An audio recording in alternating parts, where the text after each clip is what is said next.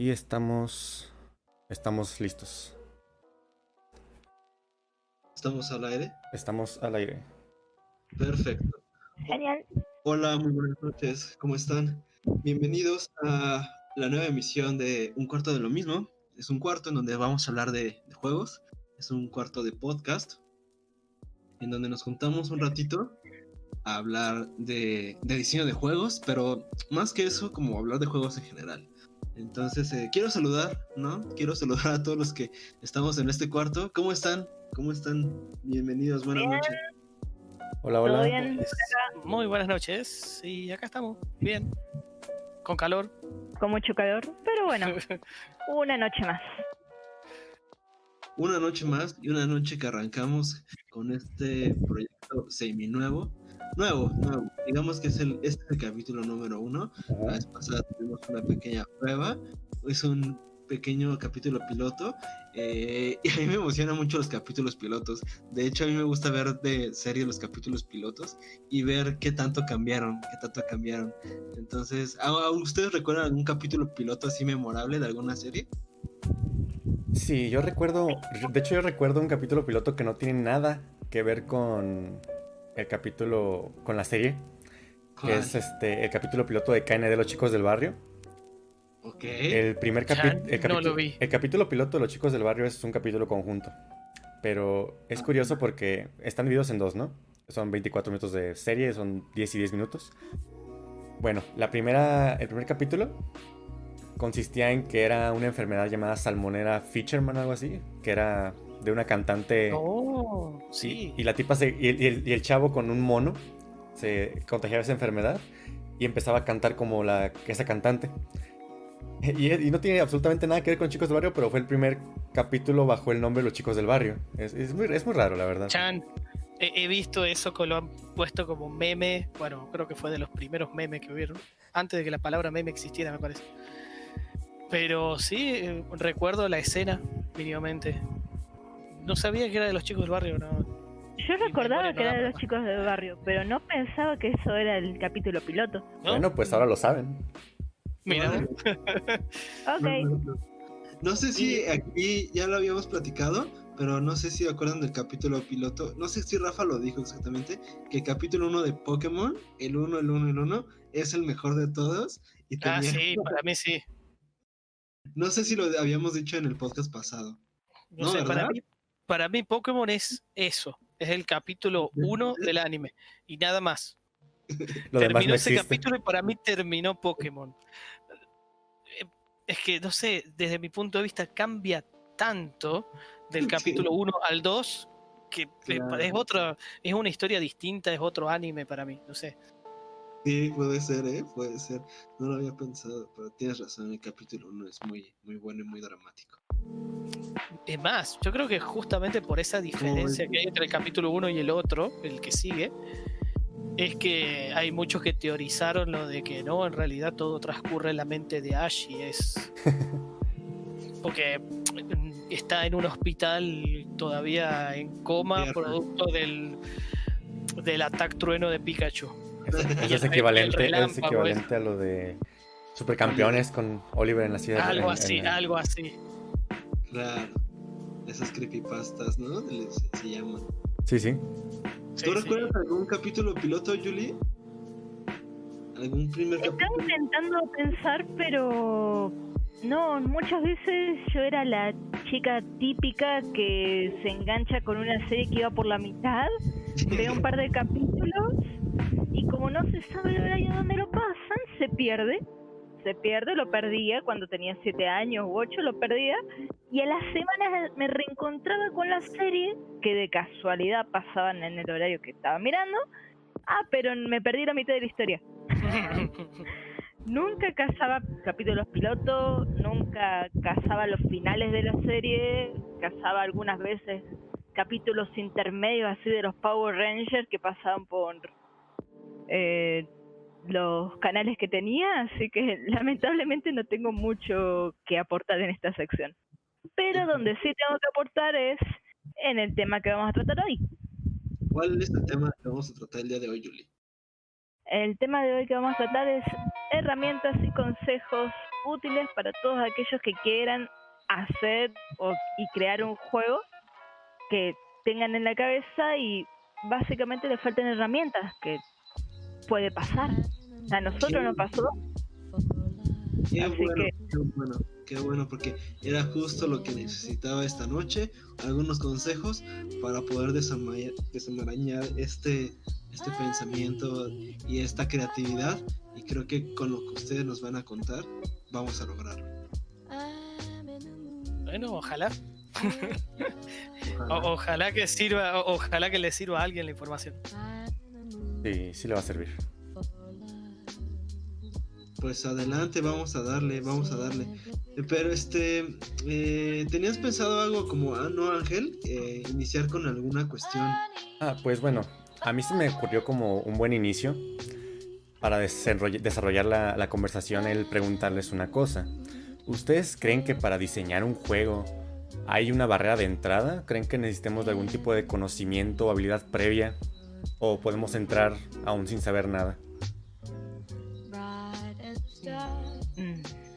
Yo diría que más que digamos un conocimiento previo, desde mi punto de vista, para mí lo más importante es conocer juegos.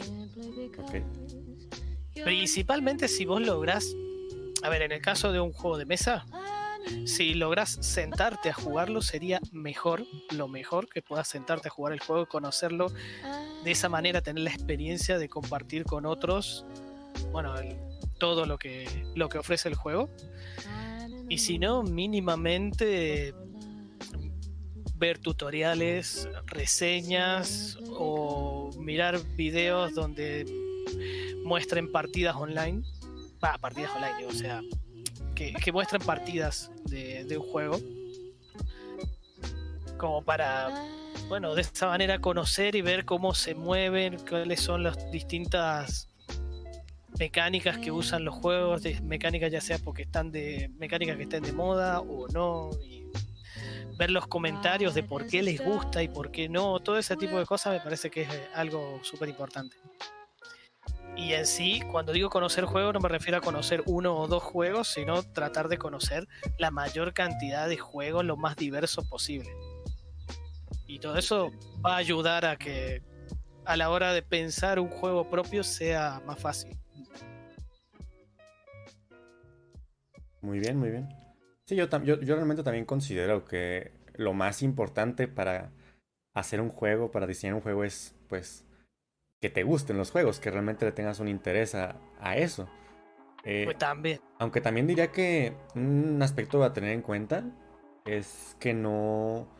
Realmente no es lo mismo jugar un juego que hacer un juego. Son procesos diferentes al final de cuentas y a lo mejor consumir para ti no es lo mismo que hacer. Entonces hay que tener también ese pequeño plus de que realmente te guste como el trabajo un poquito por detrás de escenas, como saber cómo funcionan las cosas para poderlo, poderlo hacer y tener esa chispita extra, ¿no? Y e, eso, esas ganas de querer desarmar las cosas para ver cómo funcionan por dentro. Una cosa así. Sí, sí, algo, algo parecido realmente. Porque mucha gente de repente puede decir, no, pues a mí me gusta mucho jugar, no sé, el, eh, cualquier videojuego de moda en este momento. Pero creo que realmente esa gente no se va a traducir a la gente que quiera aprender a programar, modelar, diseñar, este, hacer el diseño de redes y todo eso que conlleva crear un juego que hace eso. Y eso, eso es, una, es una cosa interesante, ¿no? Para mí es que es importante considerar tenerle esa pasión pues al, al, detrás de escenas, al cómo funciona, al cómo se hizo. Uy, más en, encima en lo que es en los videojuegos es algo bastante, se podría decir como bastante pesado puede llegar a ser todo lo que abarca. Porque, como dijiste, tenés, tenés que pensar las historias, en el caso de que tenga historia. Tenés que modelar los diseños o sea, ya sea si es un modelado 3D, hacer las imágenes en 2D, hacer la programación, que no es para nada fácil, en algunos casos, peor todavía. La música, tenés un montón de. un montón de áreas sumamente diversas que, bueno, es. tenés que tener mucha pasión, creo, para sentarte a, a querer encarar un proyecto de semejante envergadura. Claro. Aunque. Y me parece fantástico. Sí, no, por supuesto, es una Que- que cosa haya maravillosa. Más personas así podemos jugar más juegos todavía. Sí, claro. Este, de hecho, algo, algo muy, muy interesante también es en los juegos de mesa, aunque, relativa- aunque a nivel relativo es un poco más sencillo que un videojuego, también tienes mucho su complicación porque uno se tiene luego a pensar como en los, por así decirlo, modelos matemáticos que te presentan las diferentes, los diferentes casos que pueden haber de cosas y como no es tan fácil como decir, bueno, pues vamos a hacer una línea de código que genere algo con 25% de probabilidades, ¿no? Hay que, hay que como que calcular las permutaciones, los diferentes casos para ver qué tan viable es algo al final de cuentas. Entonces, yo siento que también en trabajo de diseño es muy, muy laborioso el de un juego de mesa en ese tipo de sentidos. Claro que depende, pues, del tipo de juego, ¿no? No es lo mismo un... No es lo mismo un, este, un juego sencillo, familiar para la familia, que un euro pesado, o uno que te, que te pida unas estrategias o, o crear un sistema de administración de recursos, por ejemplo. Y hay que tener mucha, Mm. mucha dedicación para ese tipo de cosas también. Y sí, no es, no es lo mismo que vayas a decir, no sé, un juego como eh, Lama, que estuvo el año pasado, si no me equivoco, fue el año pasado, eh, candidato en Spiel des Jahres, que no es, no es un premio menor, o sea, ciertamente estamos hablando de un juego que fue bastante importante para el año pasado, Ajá. pero es ciertamente un juego familiar, un party simple, rápido, que si lo querés comparar con algo como un Gloomhaven, y se nota eh, de lejos puedes llegar a ver la gran diferencia en la cantidad de trabajo que le exigió al diseñador. Porque anda a, anda ponerte a pensar toda la historia de fondo que lleva un juego como Gloomhaven para asegurarte de que puedas tener más de 100 partidas completamente distintas siguiendo toda una historia. Y encima, entre medio de eso, vos podés tener ramificaciones y capaz que terminás el juego y hay un tercio de, de la historia que ni siquiera la viste. Ok, te voy a interrumpir un poquito porque nos acaba de seguir Caprizu- Caprizuno en Twitch. Muchas Eh, gracias por el, muchas gracias por el follow, Capricito. Espero te guste y pues continuamos aquí. Eh, a mí me gustaría seguir un poco con el tema de Rafa, Ajá. que era más que nada sobre las diferencias y similitudes que tenían los videojuegos y los juegos de mesa.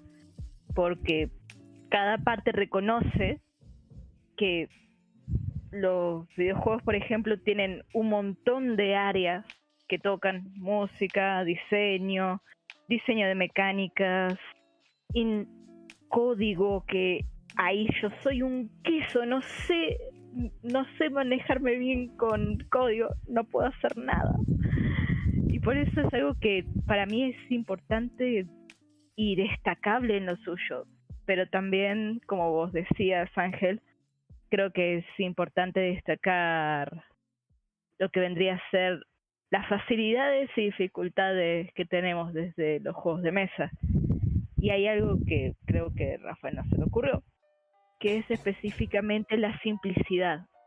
Hacer que un juego sea simple, hacer que un juego tenga pocos componentes en la parte de los juegos de mesa, es un gran desafío.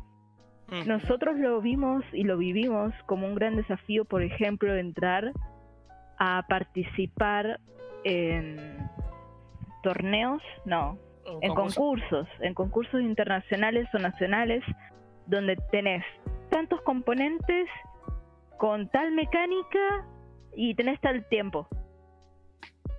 No sabes lo complicado que se puede llegar a volver y la cuesta arriba si no tenés justamente algunos consejos que hoy por hoy vamos a brindar. Por ejemplo, el hecho de jugar muchos juegos. Hay algunos que parecen... No es necesario jugar juegos para crear un juego. pero es muy, muy útil, ya que es como un backup de información que se te va generando y es como, ah, mira, quiero hacer un juego con tal mecánica, por ejemplo, colocación de trabajadores. Y es bueno tener en tu backup tanto de haber visto como de haber escuchado o haber leído el manual de Lord of Waterdeep. Un juego que para mí es indispensable si querés hacer un buen juego de colocación de trabajadores. Ya, mínimamente conocerlo. Mínimamente conocerlo, porque ahí vas agarrando el gustito de cómo debería ser un juego correcto de esa mecánica. No te digo que después no te vayas a soltar o digas, no, mira, le doy la vuelta así, y logro un spill de shards con la mecánica esta. Puede ser, pero en un principio te puedo decir que el primer juego que yo creé está cajoneado porque iba a ser un Stardew Valley de mesa competitivo con los dos años de Stardew Valley. Pero bueno. A llevarlo a la mesa, siendo que nunca antes había jugado un juego. No. y encima todavía no conocías el Stardew Valley. No conocía el Stardew Valley en ese momento. o sea, hay que reconocer que hay batallas, por así decirlo, que se pueden dejar para después. Claro. Hace poquito, luego de tres años de estar trabajando, recién ahora nos planteamos hacer un juego entre los dos, tanto Rafa como yo, colaborando para sacar un juego de una inmensidad similar a mi primer juego. Así que otra de mis recomendaciones para los que están escuchando es empezar chiquito. Claro, ese, ese podría ser el consejo casi casi el número uno para crear algo, de, para crear juegos, para diseñarlos. Creo que es de los mejores consejos que puedes dar a cualquier persona. Inicia pequeño. Porque muchas veces es nuevamente debido a la, a la bendita, no ignorancia, sino a la insuficiencia de experiencia, a la falta de experiencia, se nos puede dar el problema de que pensemos que las cosas pueden ser un poco más menos complicadas de lo que en realidad son, claro, y puede que, por ejemplo, en los videojuegos es muy sencillo que alguien piense de repente, de hecho me pasó en la escuela, había un compañero que dijo, oye, hay que hacer un juego como Grand Theft Auto, pero en México, y que hayan, y que hayan cárteles de drogas, y, y estaría muy padre. Y uno, y pues, hombre, claro, a todo el mundo nos encantaría hacer un gran tefauto eh, basado en nuestra cultura y todo eso, pero, hombre, vamos de poco a poco, ¿no? Vamos reduciendo.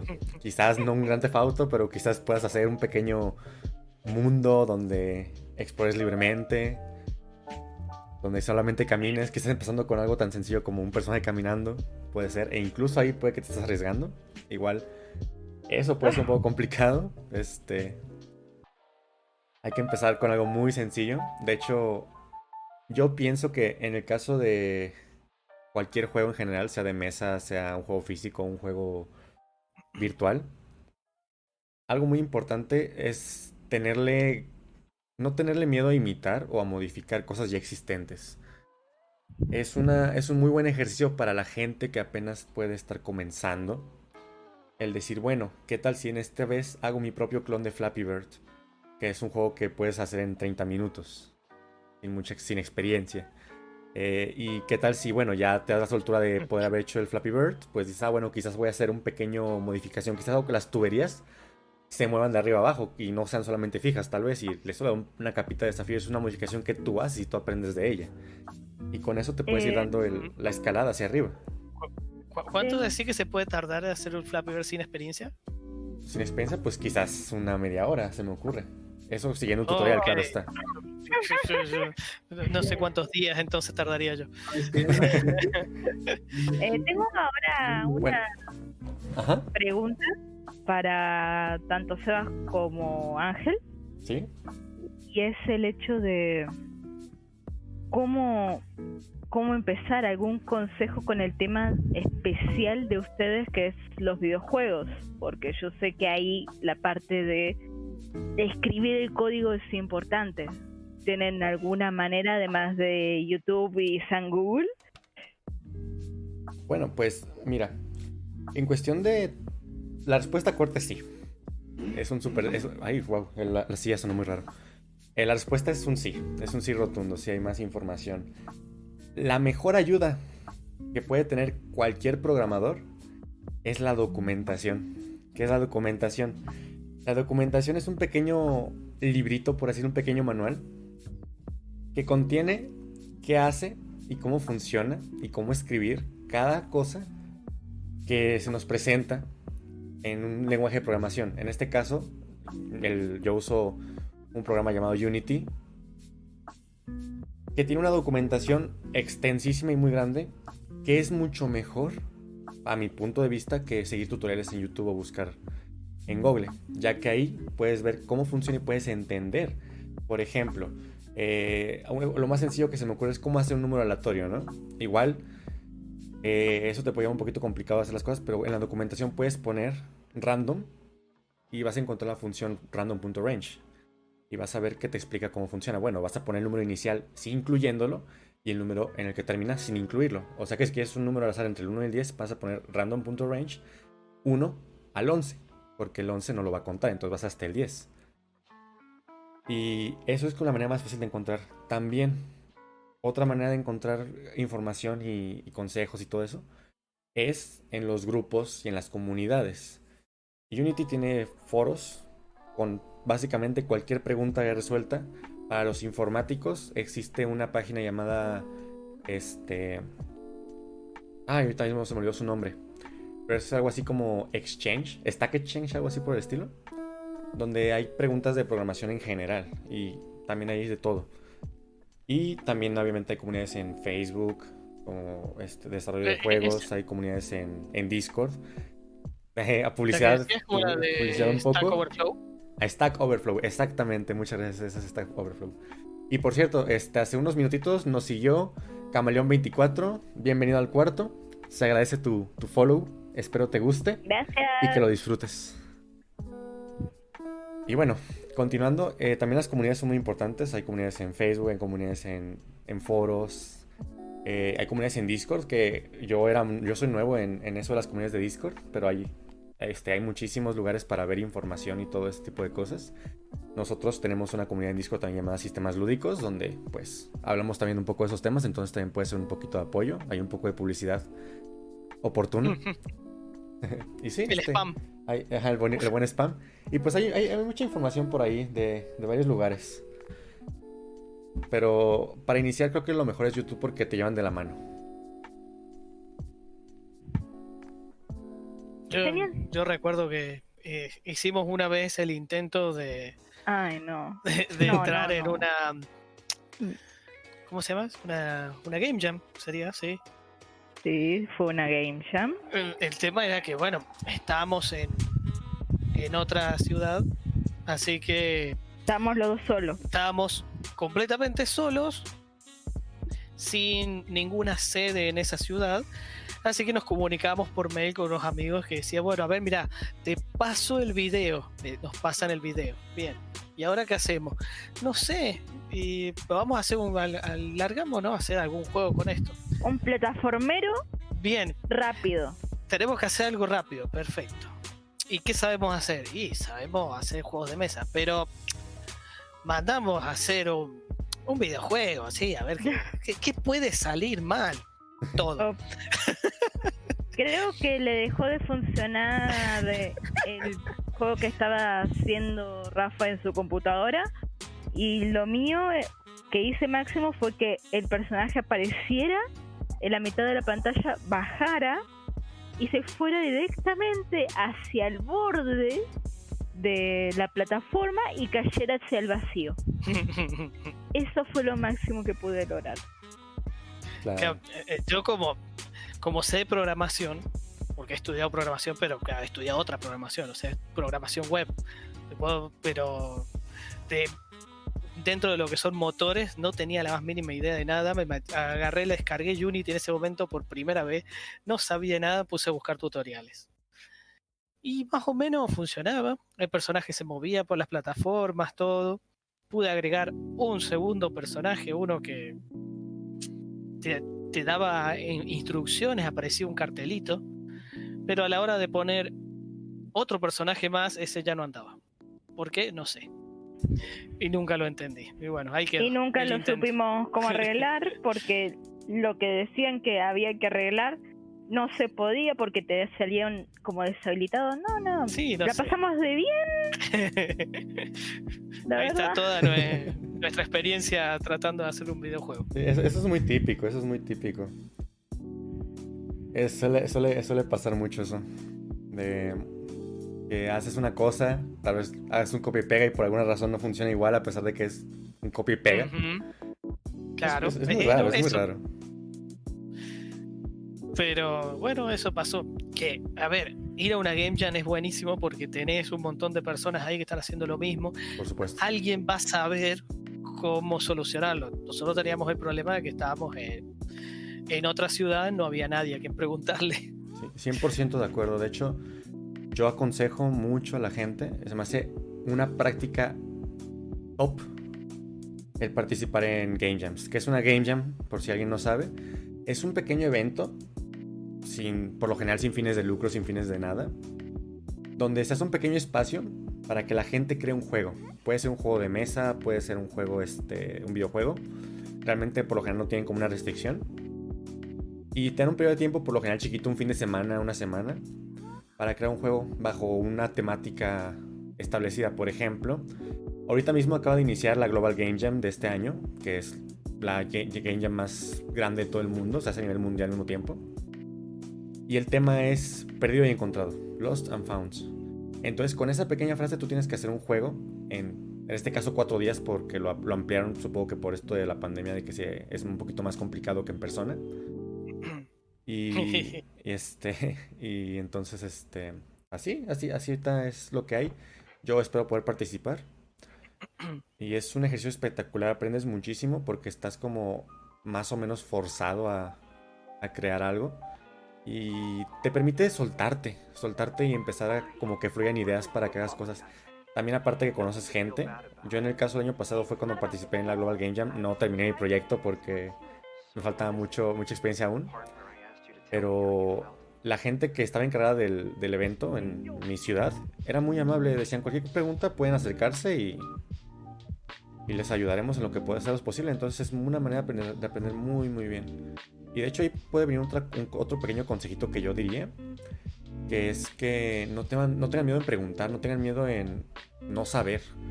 Cualquier pregunta, la, la comunidad es muy bonita. Cualquier persona que, cualquier persona, cualquier persona que te quiera, casi toda la gente está deseosa de ayudar a, la, otra, otra, gente. Hay una armonía muy bonita con, con, los desarrolladores de juegos. Eh, respecto a lo que estabas hablando de, lo, de la Game Jam, quería comentarte de que acá en Argentina, creo, únicamente tenemos lo que le dicen la zapada lúdica. Es como una Global Game Jam, pero especializado en juegos de mesa. Qué bonito. Se hace todo desde 2000, ¿cuánto? 2015 se hace. El año pasado se canceló por, bueno, por el bicho que todos conocemos pero esperemos que este año no sea cancelada, ya que gracias a una de estas zapadas lúdicas nosotros empezamos a diseñar. Oh, o, sea que de, ah, o sea que vienen ustedes. ¿Sí? Sí, sí. De ahí salió el primer diseño con un par más de amigos barra conocidos. Y salió un muy buen juego de ahí. Sí, eso fue la del 2016. Sí, 2016. Zapada Lúdica del 2016. Acá la Zapada Lúdica en particular es más o menos entre junio o julio, por ahí la suelen organizar. Maravilloso. Así que súmense, no tengan miedo. Todos empezamos sin saber, nosotros no teníamos idea de nada. Yo me dejaba llevar porque no sabía qué estaba haciendo ahí siquiera. Así que no tenga miedo. Todo Me, me imagino a Julie, iba, iba a las compras, giró mal en una calle y terminó ahí. Algo así, créeme. Terminó ¿eh? diseñando un juego así. Porque ¿qué fue la primera. A ver, fue la primera vez que vine a visitarlo a él a San Luis. Yo vivo en Mar del Plata, Buenos Aires. Estamos lejos, bastante lejos. 1200 kilómetros. de 1200 diferencia. kilómetros de Sí. De donde yo vivía a donde llegué. Llegué a visitarlo a él y él me lleva, dice, mira, se hace este evento, bueno, vamos. Así que fue algo muy similar a lo que contás, la verdad. Así que sí, uno empieza así, de la nada, sin saber. Lo bueno es que, como decías, Ángel, que la comunidad es muy bonita. O sea, yo he estado en diferentes comunidades de diferentes ámbitos y te puedo decir que la comunidad de videojuegos, aunque tiene su toxicidad, como la de juegos de mesa, también tiene su toxicidad. Pero Claro. específicamente los que están diseñando, que son diferentes a los que consumen, como empezamos este podcast casi, es una comunidad que está intentando de crear continuamente. Es una comunidad que está buscando de crecer, que está buscando de Y, y profesionalizarse de ayudar. y de ayudarse entre sí. Estamos todos en crecimiento. Así que es una comunidad muy bonita y muy amable. Muy bien dicho, muy bien dicho. Y bueno, este, ¿qué más podemos decir? Hay que tener, Bueno. todo el mundo ayuda, hay que practicar, hay que aprender. ¿Qué más? ¿Qué más? ¿Qué más? No sé, que hable Seba, que hace un rato que está así muteado. Está Vamos, calladito. Seba. Sí, Bueno, se- ¿Por qué? Eh, quería aportar una, una de las reglas que bien mencionaba Julie, bien importante, de Sí. jugar, eh, pero saber qué jugar. Creo que eso también es importante. Más bien, mira, luego he escuchado que mucha banda dice que, que no es bueno jugar mucho porque te contagias y quieres meter todas las mecánicas en el juego, ¿no? Eh, pero por el contrario, eh, consideramos que es bueno que juegues mucho que entre más juegas tienes más referencias. Y más bien hay que aplicar eh, esta pequeña regla, que una vez que ya juegues algo, decir, ok, ya lo jugué, no voy a hacer nada parecido a esto, ¿no? Más bien meterlo como en tu bolsita de cosas o herramientas para poder diseñar un juego. Y ya, entonces la idea es que juegues lo más posible, que trates de buscar lo más posibles, pero una vez que ya lo jugaste, ya lo metes como en un cierre y dices, bueno, voy a tratar de deshebrar sus mecánicas y lo vas metiendo como a otra lista. Entonces ahí tú tienes que ir agregando juegos, ¿no? De este que consideres que, que son buenos y, y después ya prometer no... eh, No no hacer- copiar. Sí, no copiarlo, no copiar, decir, o sea, entender lo bueno de ese juego, saber, esto, es- esto está muy padre de este juego, esto es interesante, pero obviamente decir, pues bueno, no, no, ya no se puede hacer eso. Más que no copiar, decir no copiar, pues es como, pues no, ya, ya está hecho, ya hay que mejorar esta idea, ¿no? Creo que eso es también factible, ¿no? Mejorar los juegos también es un buen camino para empezar a, a diseñar. Entonces va un poco ahí, ahí, ahí de la mano. Y está padre lo que andaban, lo que andaban mencionando compañeros. ¿Cómo ven esa? Ah, ¿Tienen una regla así, así ustedes? De hecho, de- de hecho, tengo algo parecido. Una, una- una cosa que a mí me gusta es no solo jugar juegos buenos. Realmente siento que también es un excelente ejercicio jugar juegos malos. Porque, de hecho, de hecho esto no es mío, esto no, no es un consejo mío como tal, es un consejo que leí de un libro llamado Level Up. Este, la guía para el buen diseño de juegos. No lo he terminado, pero ya llevo un pedacito. Y de hecho habla de que es muy interesante jugar juegos malos porque puedes aprender qué es lo que salió mal con esa mecánica o con esa cosa. Porque a veces los juegos malos son malos porque tuvieron una mecánica interesante, diferente o que no que no pudieron implementar bien. Entonces si logras descubrir las razones de por qué algo pudo salir mal, aprendes muchísimo a cómo hacer las cosas bien. ¿Y te convence, Ángel? A mí me Bueno, gusta- a mí, a mí se me hace muy interesante ahí- ese concepto, la verdad. Porque yo no tengo tiempo de, de estar jugando juegos malos. Tengo un buen de juegos bien chidos que sé que son... Claro, pero aquí está, pero aquí está esto la diferencia de que no siempre vas a jugar como consumidor. No siempre, no siempre vas a consu- no siempre, no siempre tienes que actuar como consumidor. Mira, Mira. lo que. sí, ajá, bueno, sí, Rafa. ¿qué vas a Tengo que decir que hay un. Hubo uno de los grandes maestros de- del ajedrez. ¿Sí? No, no sé el nombre porque no es que esté metido en eso, pero que, eh, que había dicho una vez que se aprende se aprende mucho más. Se aprende mucho más de una partida perdida que de 100 ganadas. Y creo que, creo que un poco va por ahí lo de lo de probar juegos malos. Porque. A ver, eh, vos podés probar un juego bueno y decir, a ver, qué es lo que lo hizo realmente bueno. En cambio, probar un juego malo por ahí eh, es como que muy probablemente el problema que tenga te lo dice a gritos el propio juego.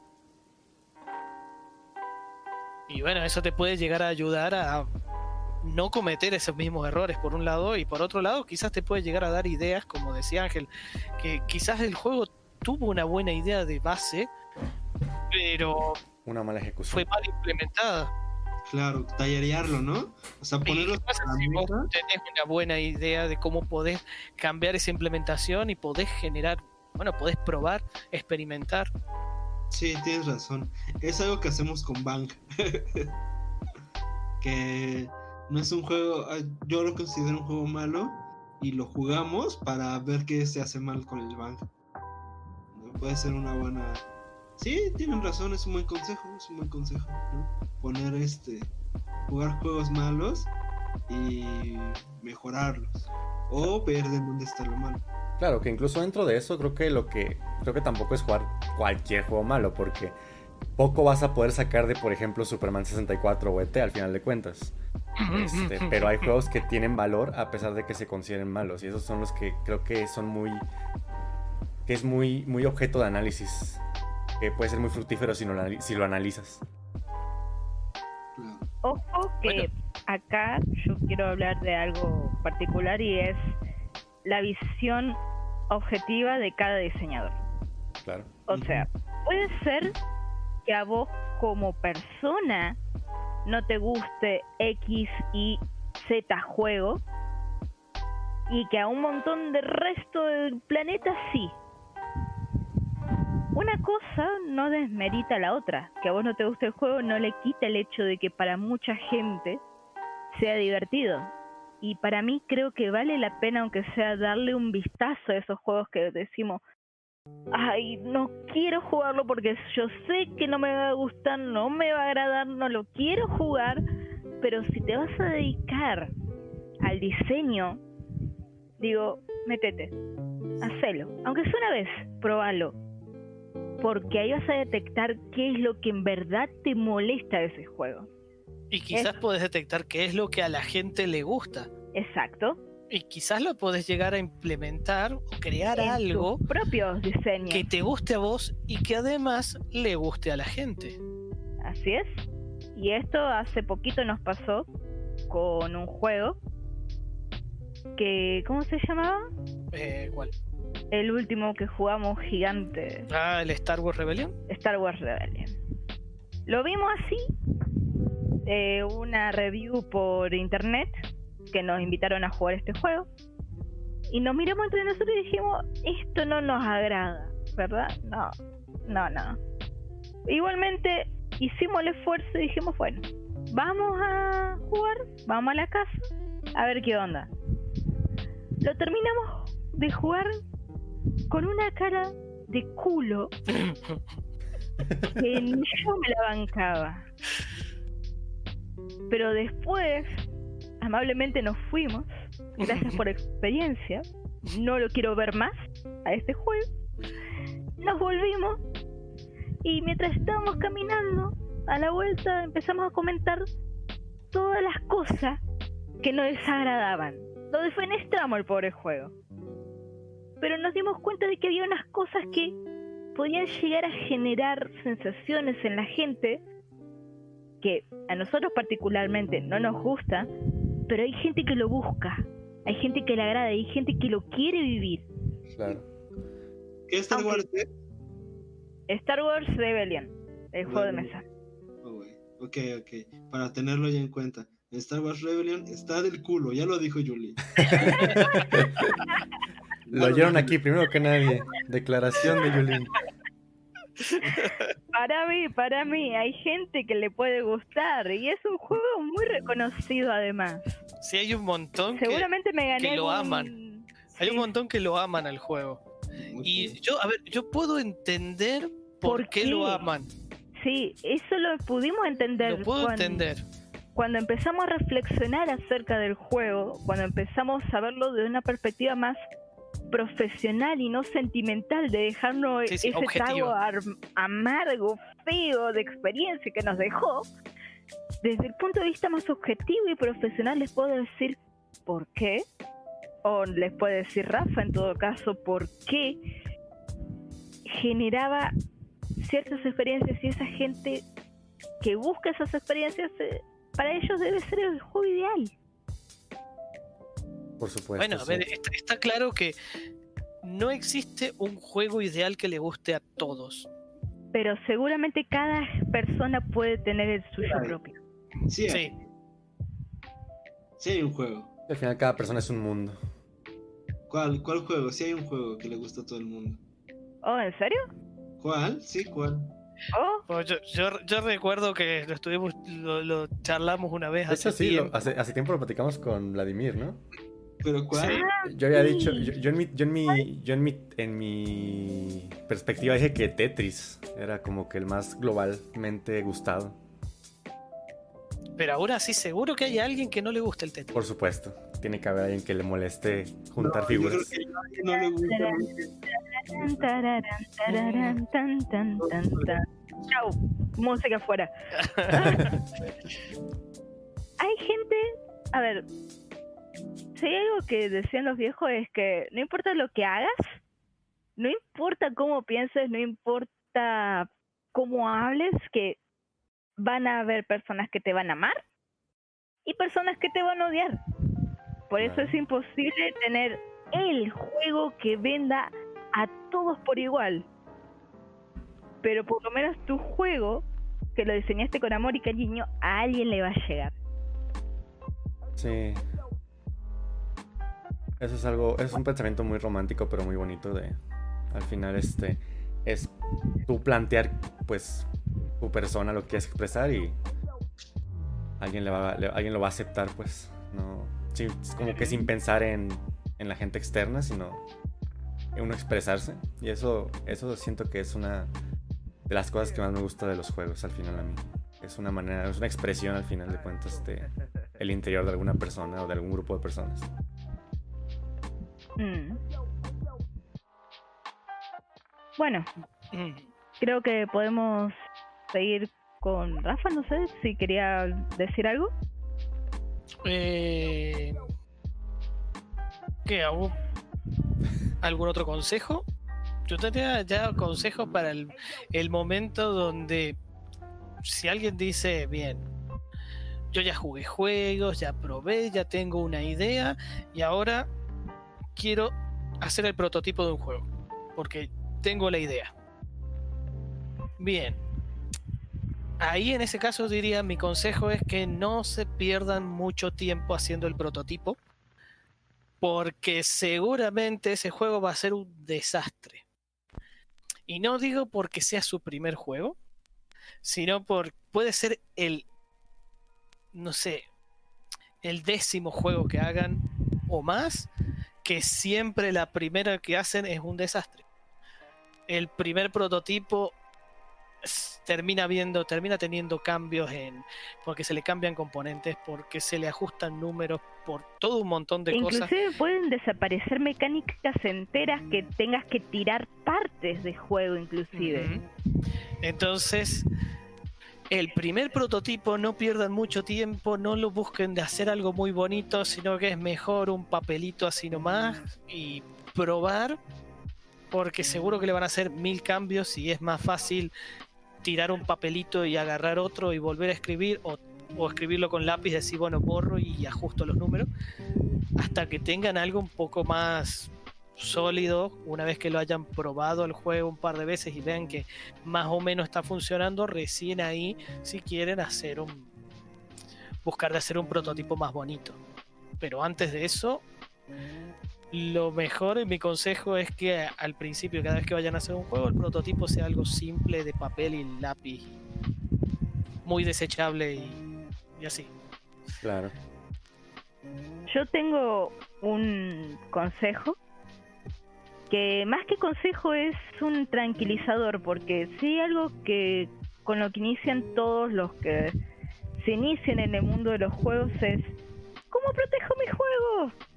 Eso Mm. es algo tan pero tan recurrente tanto en videojuegos como en juegos de mesa que creo que es necesario que alguien lo diga.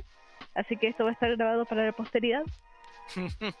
tu juego, las mecánicas de juego, o sea, si tu personaje salta o cómo interaccionan las cartas en un juego de mesa, es imposible, pero imposible de registrar. ¿Bien? Quiero que esto se quede bien clarito.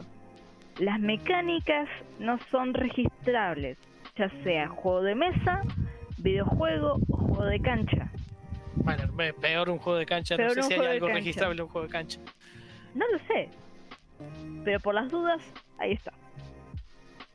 Sí, sí. Lo que se puede registrar son cosas como el libro de reglas en un juego de mesa, Las ilustraciones. las ilustraciones, Los nombres, los nombres, nombres. eh, la música en los videojuegos y bueno, los modelos 3D. los modelos también en un 3D, si tienen modelos 3D. Em, ¿Qué más? El nombre en sí ya Es, tiene es el registro de, Sí, sí. de la IP, ¿no? Al final de cuentas. El registro de marca. Sí. ese registro de marca. Pero después, Y, y, lo- y la historia en sí, la historia, si la tiene historia, de historia, fondo, independientemente si es un videojuego o un juego de mesa, si tiene una historia particular, porque creaste un mundo, por todo eso, se registra un poco como historia. Bueno, tiene el mismo registro que un libro, Sí. como obra literaria. por lo menos acá en Argentina, es el mismo registro que un libro. Ok, eso, eso, Eso eso no sabía. Que allá es México, básicamente.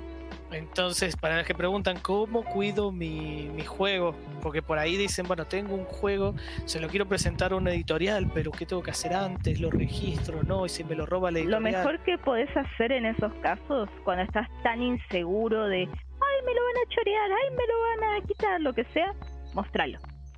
Mostralo, mostralo, mostralo, mostralo, mostralo. Pero que está feo, no importa, lo mostrás. Sí, sí, Pero sí. que no funciona, lo mostrás.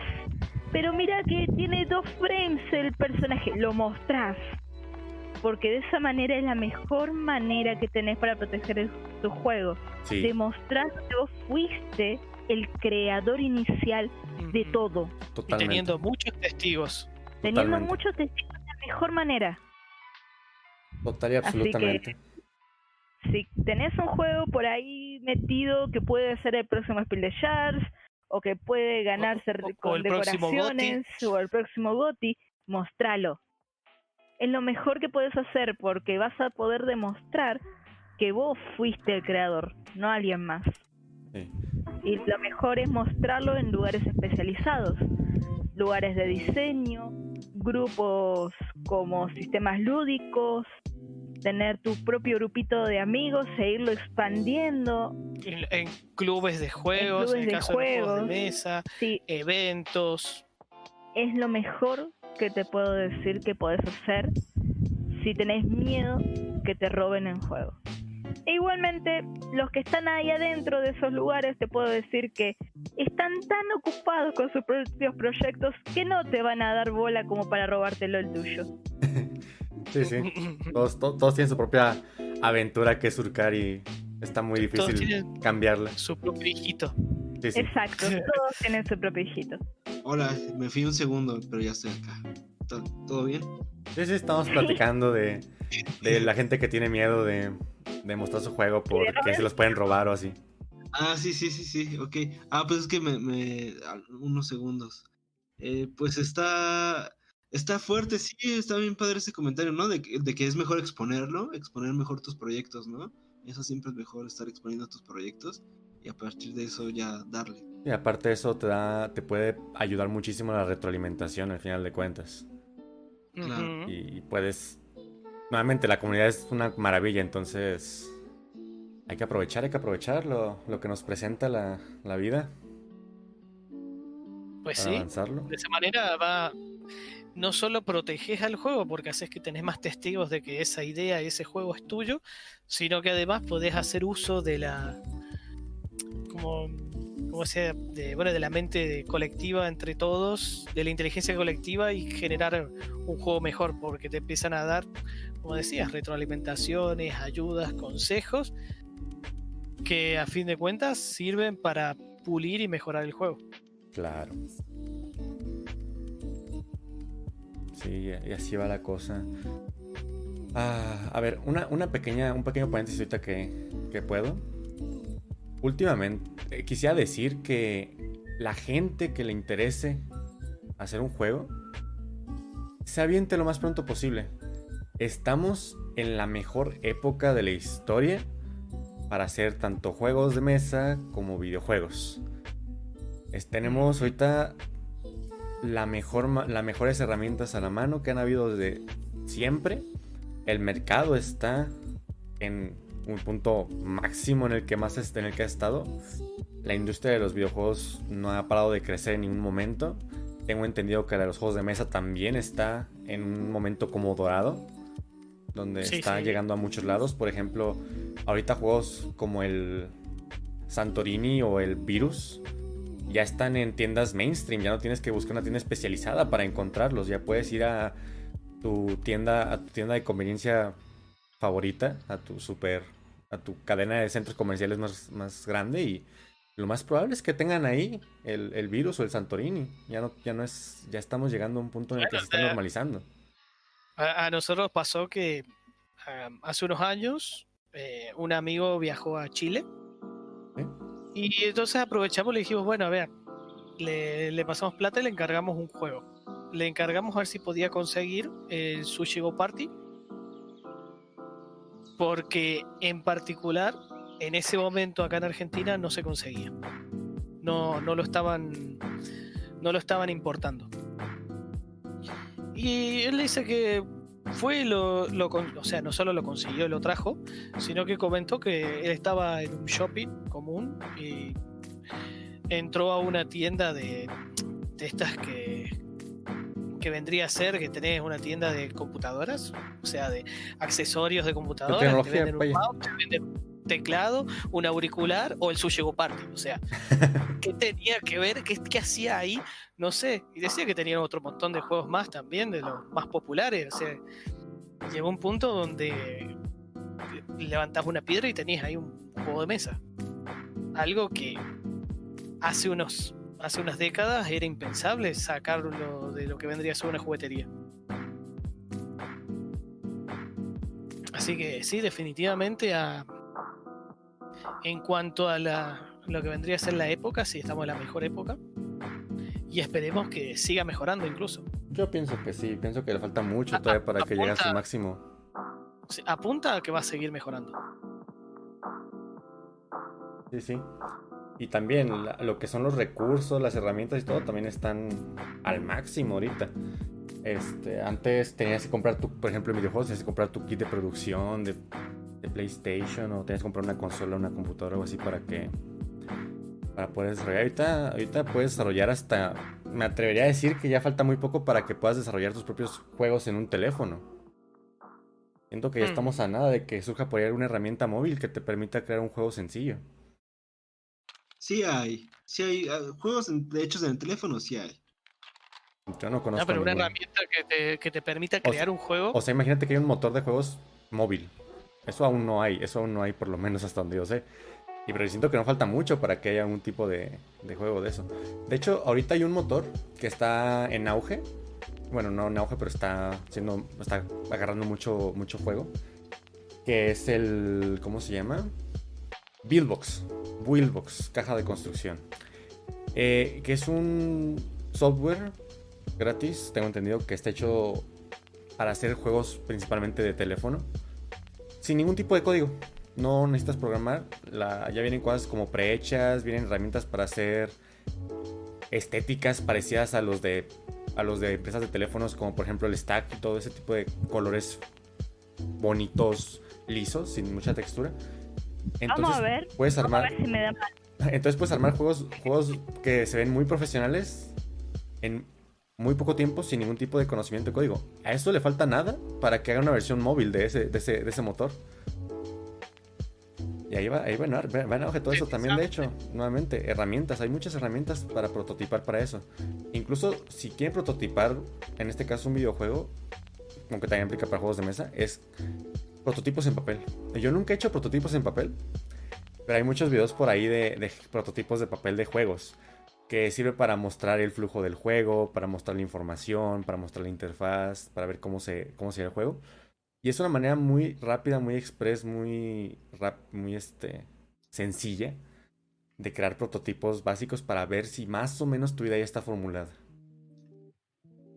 Y, hay, muchas maneras de hacer cosas hoy en día. A ver, mínimamente, en mi caso, he estado en otras jams. ¿Sí? donde por lo menos eh, recuerdo que en una eh, lo que hicimos fue. A ver, era una, era una mini jam de poquitas horas, ni siquiera era un par de días. Eh, sería algo así como 3-4 horas. Y lo que planteamos fue un, un videojuego como para móviles. Y hicimos el prototipo en papel. Así que se puede. O sea, no, solo que obviamente se puede, pero sino que también eh, me parece que es algo bastante útil como para poder verlo, charlarlo, debatir y plantear las ideas y saber si más o menos eso tiene alguna especie de futuro o no. Por supuesto. Sí, y de hecho tampoco, también eso, no tengan miedo a hacer juegos, a, empezar juegos entre comillas incompletos o algo así. No, no esperen hacer algo perfecto. Porque muchos juegos han surgido de proyectos mucho más pequeños. Por ejemplo, Superhot salió de un pequeño juego móvil, no móvil, perdón, un pequeño juego web de 15 minutos de duración. Y de ahí salió pues un juego maravilloso. También Hollow Knight, uno de los juegos más aclamados de los últimos años, surgió de una Game Jam donde se llamaba Hungry Night. Hungry Nights, este. ¿Noche hambrienta? Eh, no, caballero, caballero hambriento. Mm. Este, y pues. Era un jueguito que podías jugar inclusive online después. Sí, sí. O sea, eran cosas, super, eran cosas que súper sencillas que, que faltaba mucho para que fueran la maravilla que van siendo después. Entonces, de, ideas sencillas pueden salir cosas. No también hagan eso. Este, eso se llama iteración. Iteren. Hay que hacer iteración siempre. Hay que tratar de crear, deshacer, crear, deshacer. Porque ahí sale muchísimo conocimiento, muchísima habilidad, muchísima experiencia. Y pues eso, no hay que, no hay que estar tan, tan apegados a ciertos proyectos cuando pueden verse como un aprendizaje, porque al final de cuentas, si no se... No, tienen que pensar siempre como que va a ser algo súper profesional así. Yo ahorita estoy trabajando en un juego de un astronauta y lo único que... Y mi razón para eso no es hacer un juego comercial de eso, así, eso sino que quiero hacer una pequeña experiencia de 10 minutos con la que yo puedo aprender a usar animaciones y un poquito de, herramientas nuevas que no uso en, en, el pasado. Y así, o sea, ir aprovechando las experiencias que uno va haciendo. No siempre tratar de pensar en grande, que nuevamente se viene a lo de un juego pequeño. A mí se me un buen ejercicio. A ver. a ver. Poner este. Traspasar un juego, un videojuego, a juego de cartas. Ese es un buen, un buen consejo para poder empezar. Bueno, todo eh, depende de qué videojuego. Claro, sí, claro, claro, claro, Si haces mala combinación, eso te explota en la cara. No, no, no es por el tema de que sea mala combinación. Eh, imagínate que a alguien se le ocurre y dice, bueno, voy a hacer un gran defauto de, con cartas. No, claro. Algo chiquito. otra vez. no, otra vez, sí. Sí. que también estaría interesante ver Grand Theft con cartas. Eh, pero no, empezar con juegos pequeños. Y aquí es donde viene un poquito herramienta que tenemos mucho en el teléfono y son los juegos móviles. Los juegos para móviles tienen normalmente mecánicas sencillas que si lo piensas bien se pueden pasar a juego de cartas. Eh, por ahí un Candy Crush podría ser perfectamente un juego de cartas. Si te Yo tengo el ejemplo perfecto de el Candy Crush llevado a un juego de mesa. ¿Cuál? Ocean Explosion. Ocean Explosion. Ese utiliza la mecánica de Candy Crush para obtención de recursos. Sí, y en lugar de. Bueno, no usa cartas, No sino usa que cartas, usa canicas. Pero es exactamente la misma idea. Es exactamente la misma idea. Que vos haces, mientras mejor haces el combo, más cosas tenés para usar en tu turno, más canicas tenés para hacer tus pociones. Y el que más puntos haga haciendo esas pociones, gana el juego. Así que te puedo decir que ahí hay un traspaso de mecánica, pero implementado de una manera bastante original. Perfecto. La- es- En las un poco me, me parece que tiene eh, esa mecánica de, de ir juntando los azulejos y ir haciendo eh, tercias, ir haciendo tercias para en filas también. Entonces no es precisamente un Candy Crush, pero eh, Es la misma esencia, ¿no? es algo, algo similar y también eso lo hace un juego ba- bastante visual, ¿no? Es un juego bastante visual aparte del azul. Entonces, eh, utilizar este juego, este tipo de juegos pequeñitos, pequeñitos, pequeñitos. Tengo uno en específico que es el que siempre ponemos como ejemplo cuando eh, eh, pra- practicamos en los talleres. Es el Look Your Loot. Mira tu loot, ¿no? Mira tu tesoro, por así decirlo. Mira tu, tu, tu, lo- tu lote, por así decirlo. Tu botín, vaya. Tu botín, ajá, tu botín es la palabra que buscaba. Este es un ratoncito, mini, mi- este, es un ratoncito medieval. Es como un guerrero. Y, en una grid de cartas tú vas de hazme o te paso. Y eso prácticamente pues, se puede hacer en un, en un juego de mesa. Entonces, ese tipo de juegos con mecánicas eh, sencillas, eh, traten de pasarlas de un juego móvil a un juego a un juego de mesa y eso es un ejercicio realmente interesante porque eh, es di- digamos que en los juegos de, de móvil ya está masticado mucha información la información ya Claro. está muy masticada ya está correspondida a un medio entonces eso hace que ya tengas que tenerte unas ciertas limitantes ¿no? ya sabes que no vas a contar con un control o con un mouse y que mucha de la interacción se va a re- realizar a través de, de la pantalla, ¿no? Del touch. Entonces eso ya es una limitante. Y a eso se enfrentan los juegos de móviles, a varias limitantes, lo que genera juegos eh, básicamente sencillos. Sí, sí. De hecho, últimamente está padre porque ya se hablaba, eh, yo me acuerdo que hace unos años se buscaba el juego, ¿no? El juego móvil que rompiera la barrera, ¿no? De que cuando ya un juego ya podría considerarse como importante. Y ahorita ya hay miles de ejemplos, ¿no? De juegos móviles que realmente reinan. De Claro. juegos móviles que realmente tienen un, este, un público enorme, un público masivo y que representan también eh, una pauta para nuevos diseñadores y para la industria y para nuevos diseñadores. Entonces, el móvil es, una, es un medio increíble. eh, Los juegos los móviles son un medio increíble eh, que mm, al principio como que no se sabía explotar, luego se sobreexplotó y se fue mucho la tendencia por ahí. Pero, pero eso mismo, cuando hay una tendencia demasiado grande o cuando hay un boom en un mercado o en una en un sector cultural, cuando hay un boom o cuando hay un despegue de números, normalmente eso también es un significante de que hay pequeñas cositas o pequeños proyectos que también construyen la base general, ¿no? De, de la creatividad.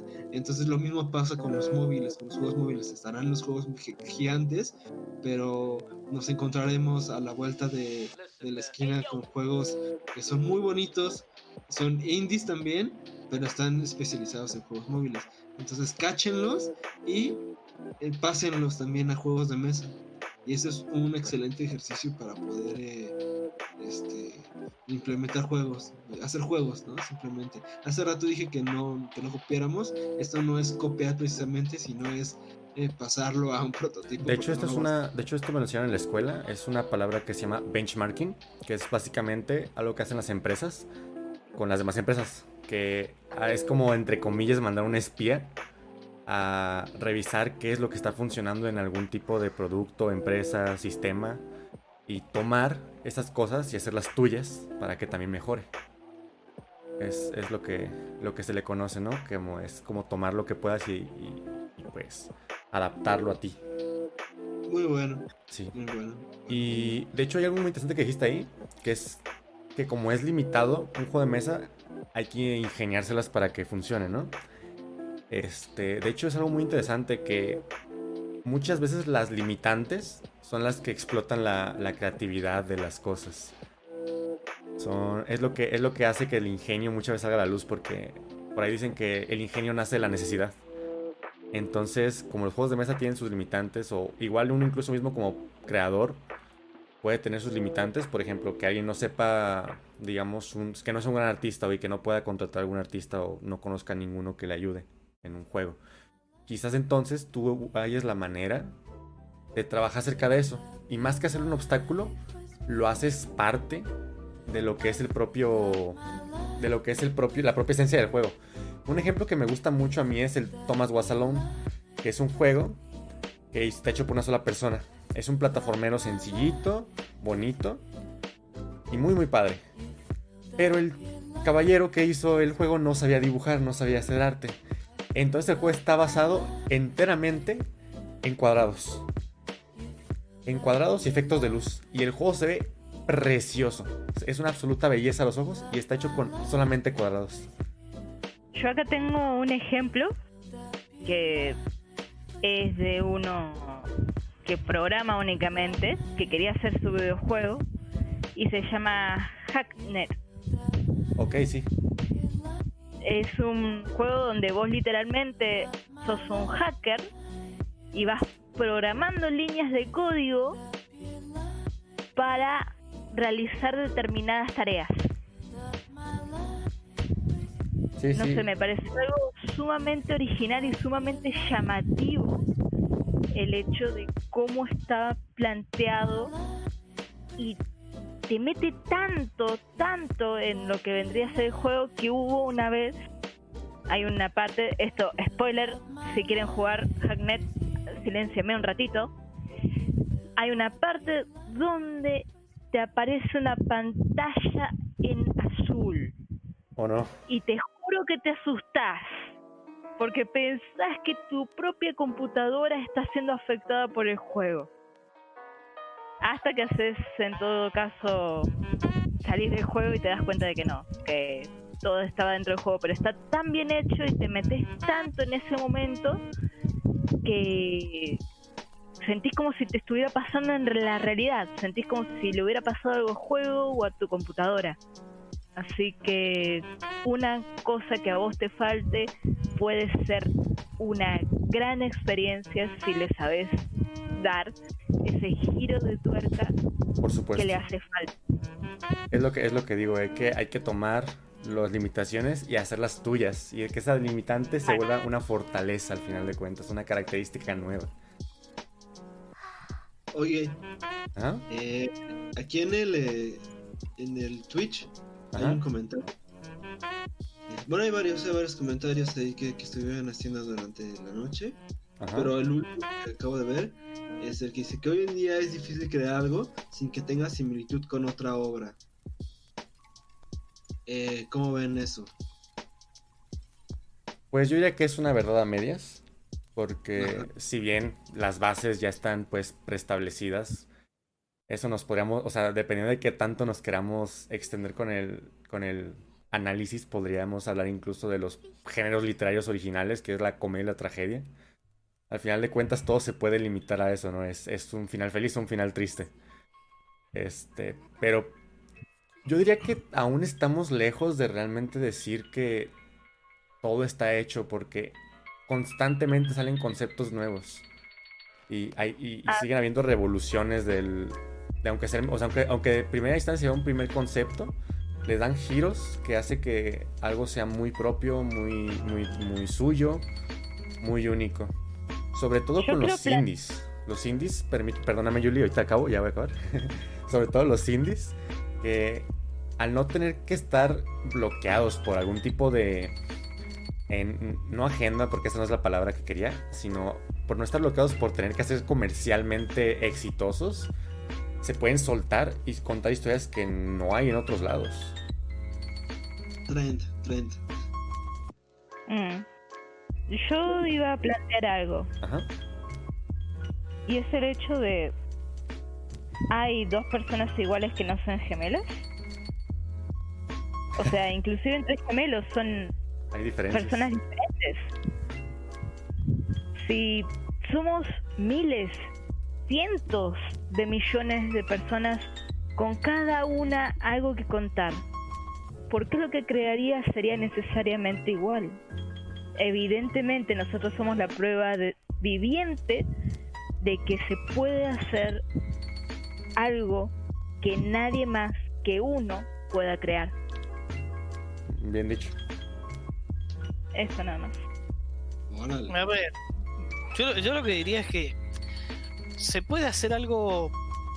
Quizás vos haces algo y es similar, ¿cierto? No, no digo que vayas a hacer a crear algo que sea completamente único, pero puede ser similar.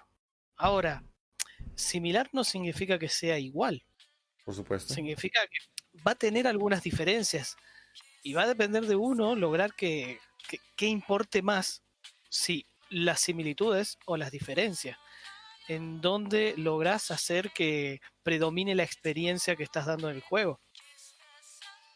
Si logras hacer que lo que brille sean las pequeñas diferencias, el juego se va a sentir único.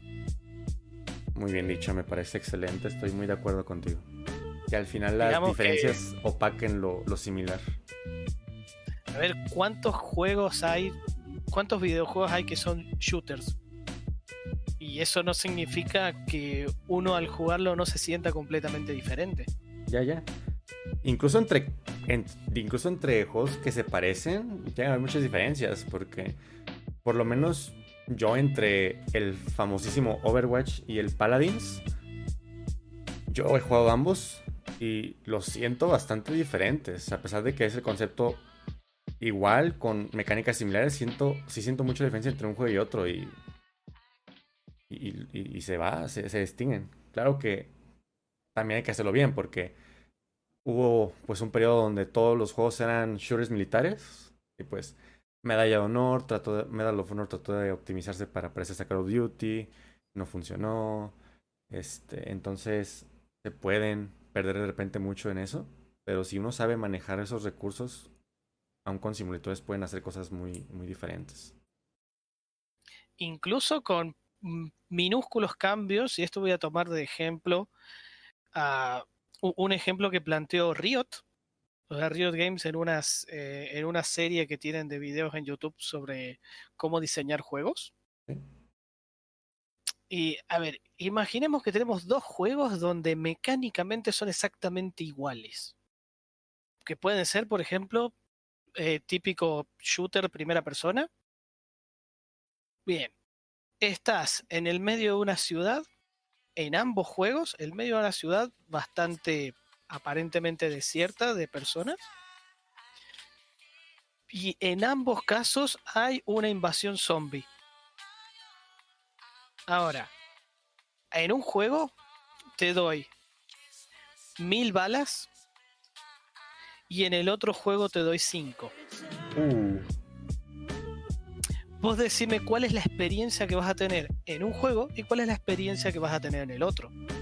Por supuesto. Digo, sí. claramente, en el juego donde tenés mis balas, vos vas a salir a tirarle a todo y es un típico juego de acción donde vas a hacer, desastre, básicamente. Pero en el otro juego donde solo tenés cinco balas, es un survival de libro. Y muy, muy duro además. exacto. Entonces, por más que sean mecánicamente iguales, las experiencias que te transmiten son completamente diferentes. Y con un cambio minúsculo.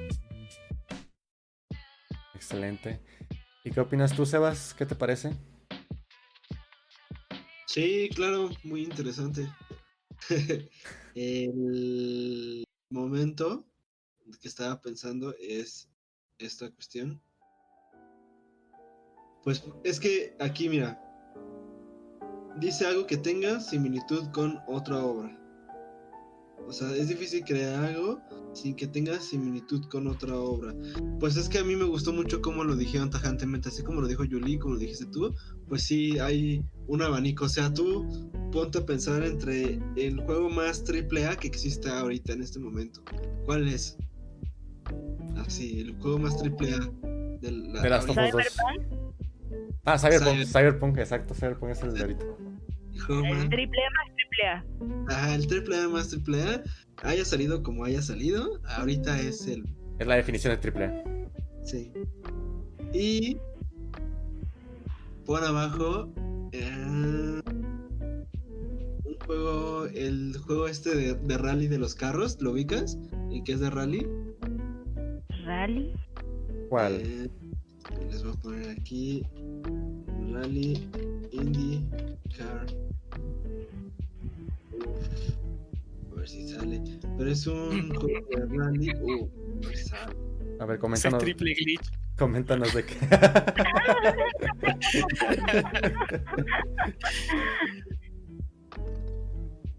¿Cómo? Eh, Lo que pasa es que hablamos de Cyberpunk, ¿no? De que era el triple más triple A.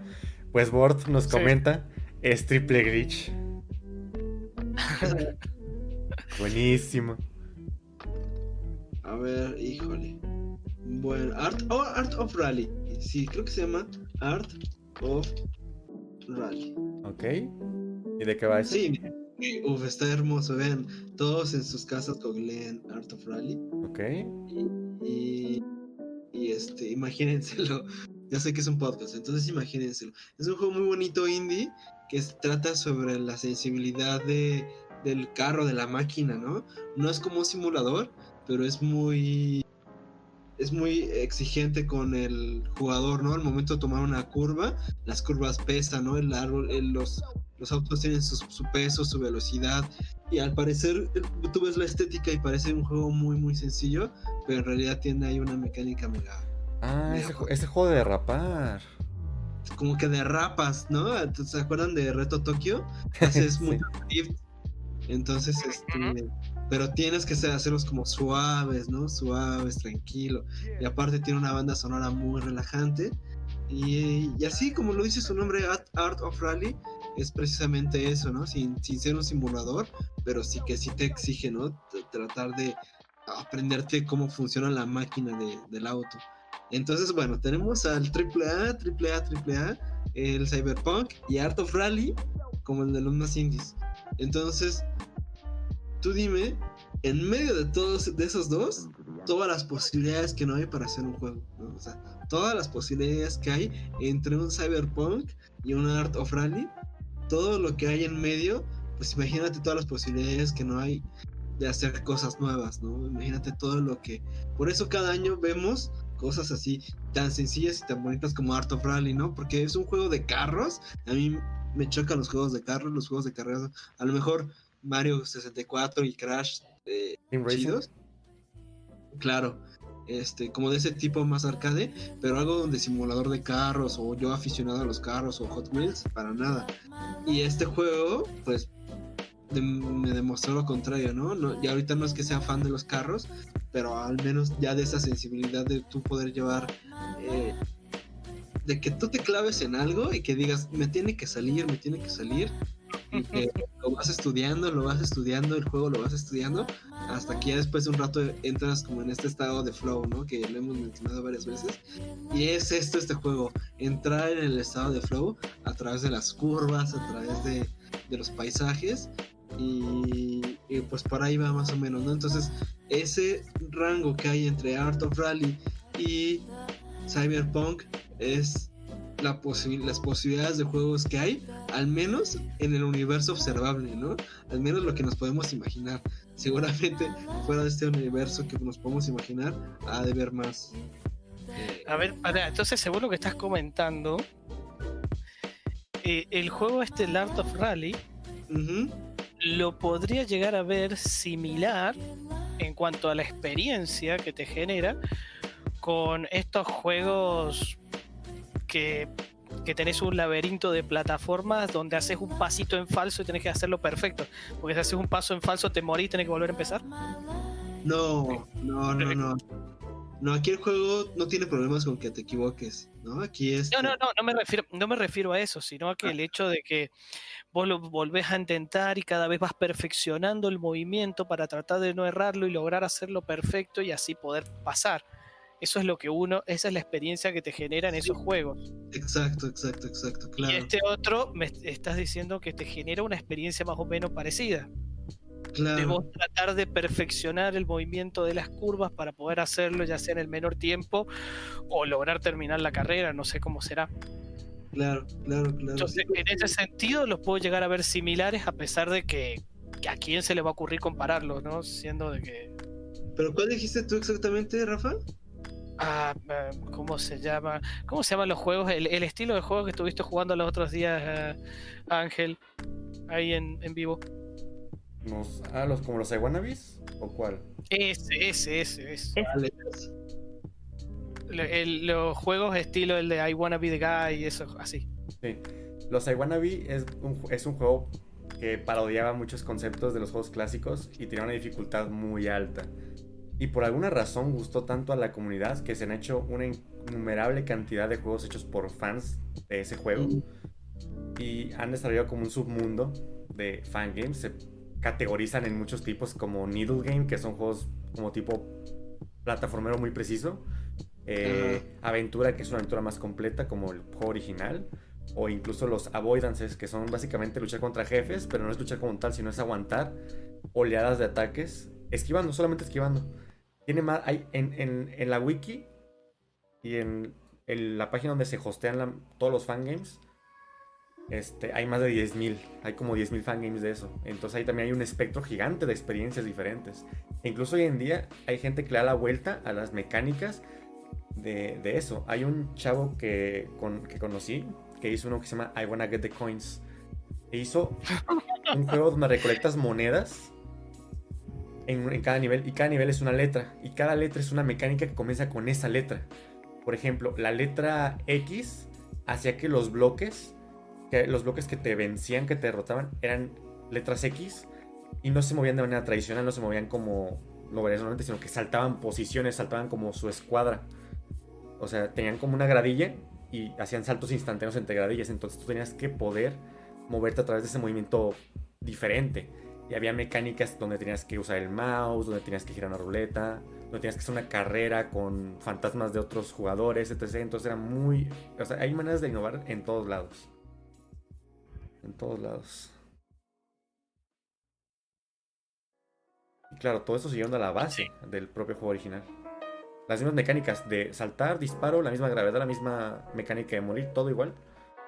Y aún así, son juegos totalmente diferentes uno entre otro. Pues, bueno, e-, eso es un poco lo. La, idea de lo que estábamos comentando, de tratar de potenciar la diferencia y de esa manera, bueno, el juego termina sintiéndose diferente, por más que sea muy parecido. Claro. Oye, además el Cyberpunk sí estuvo, sí estuvo bien feo, ¿verdad? O sea, como que no.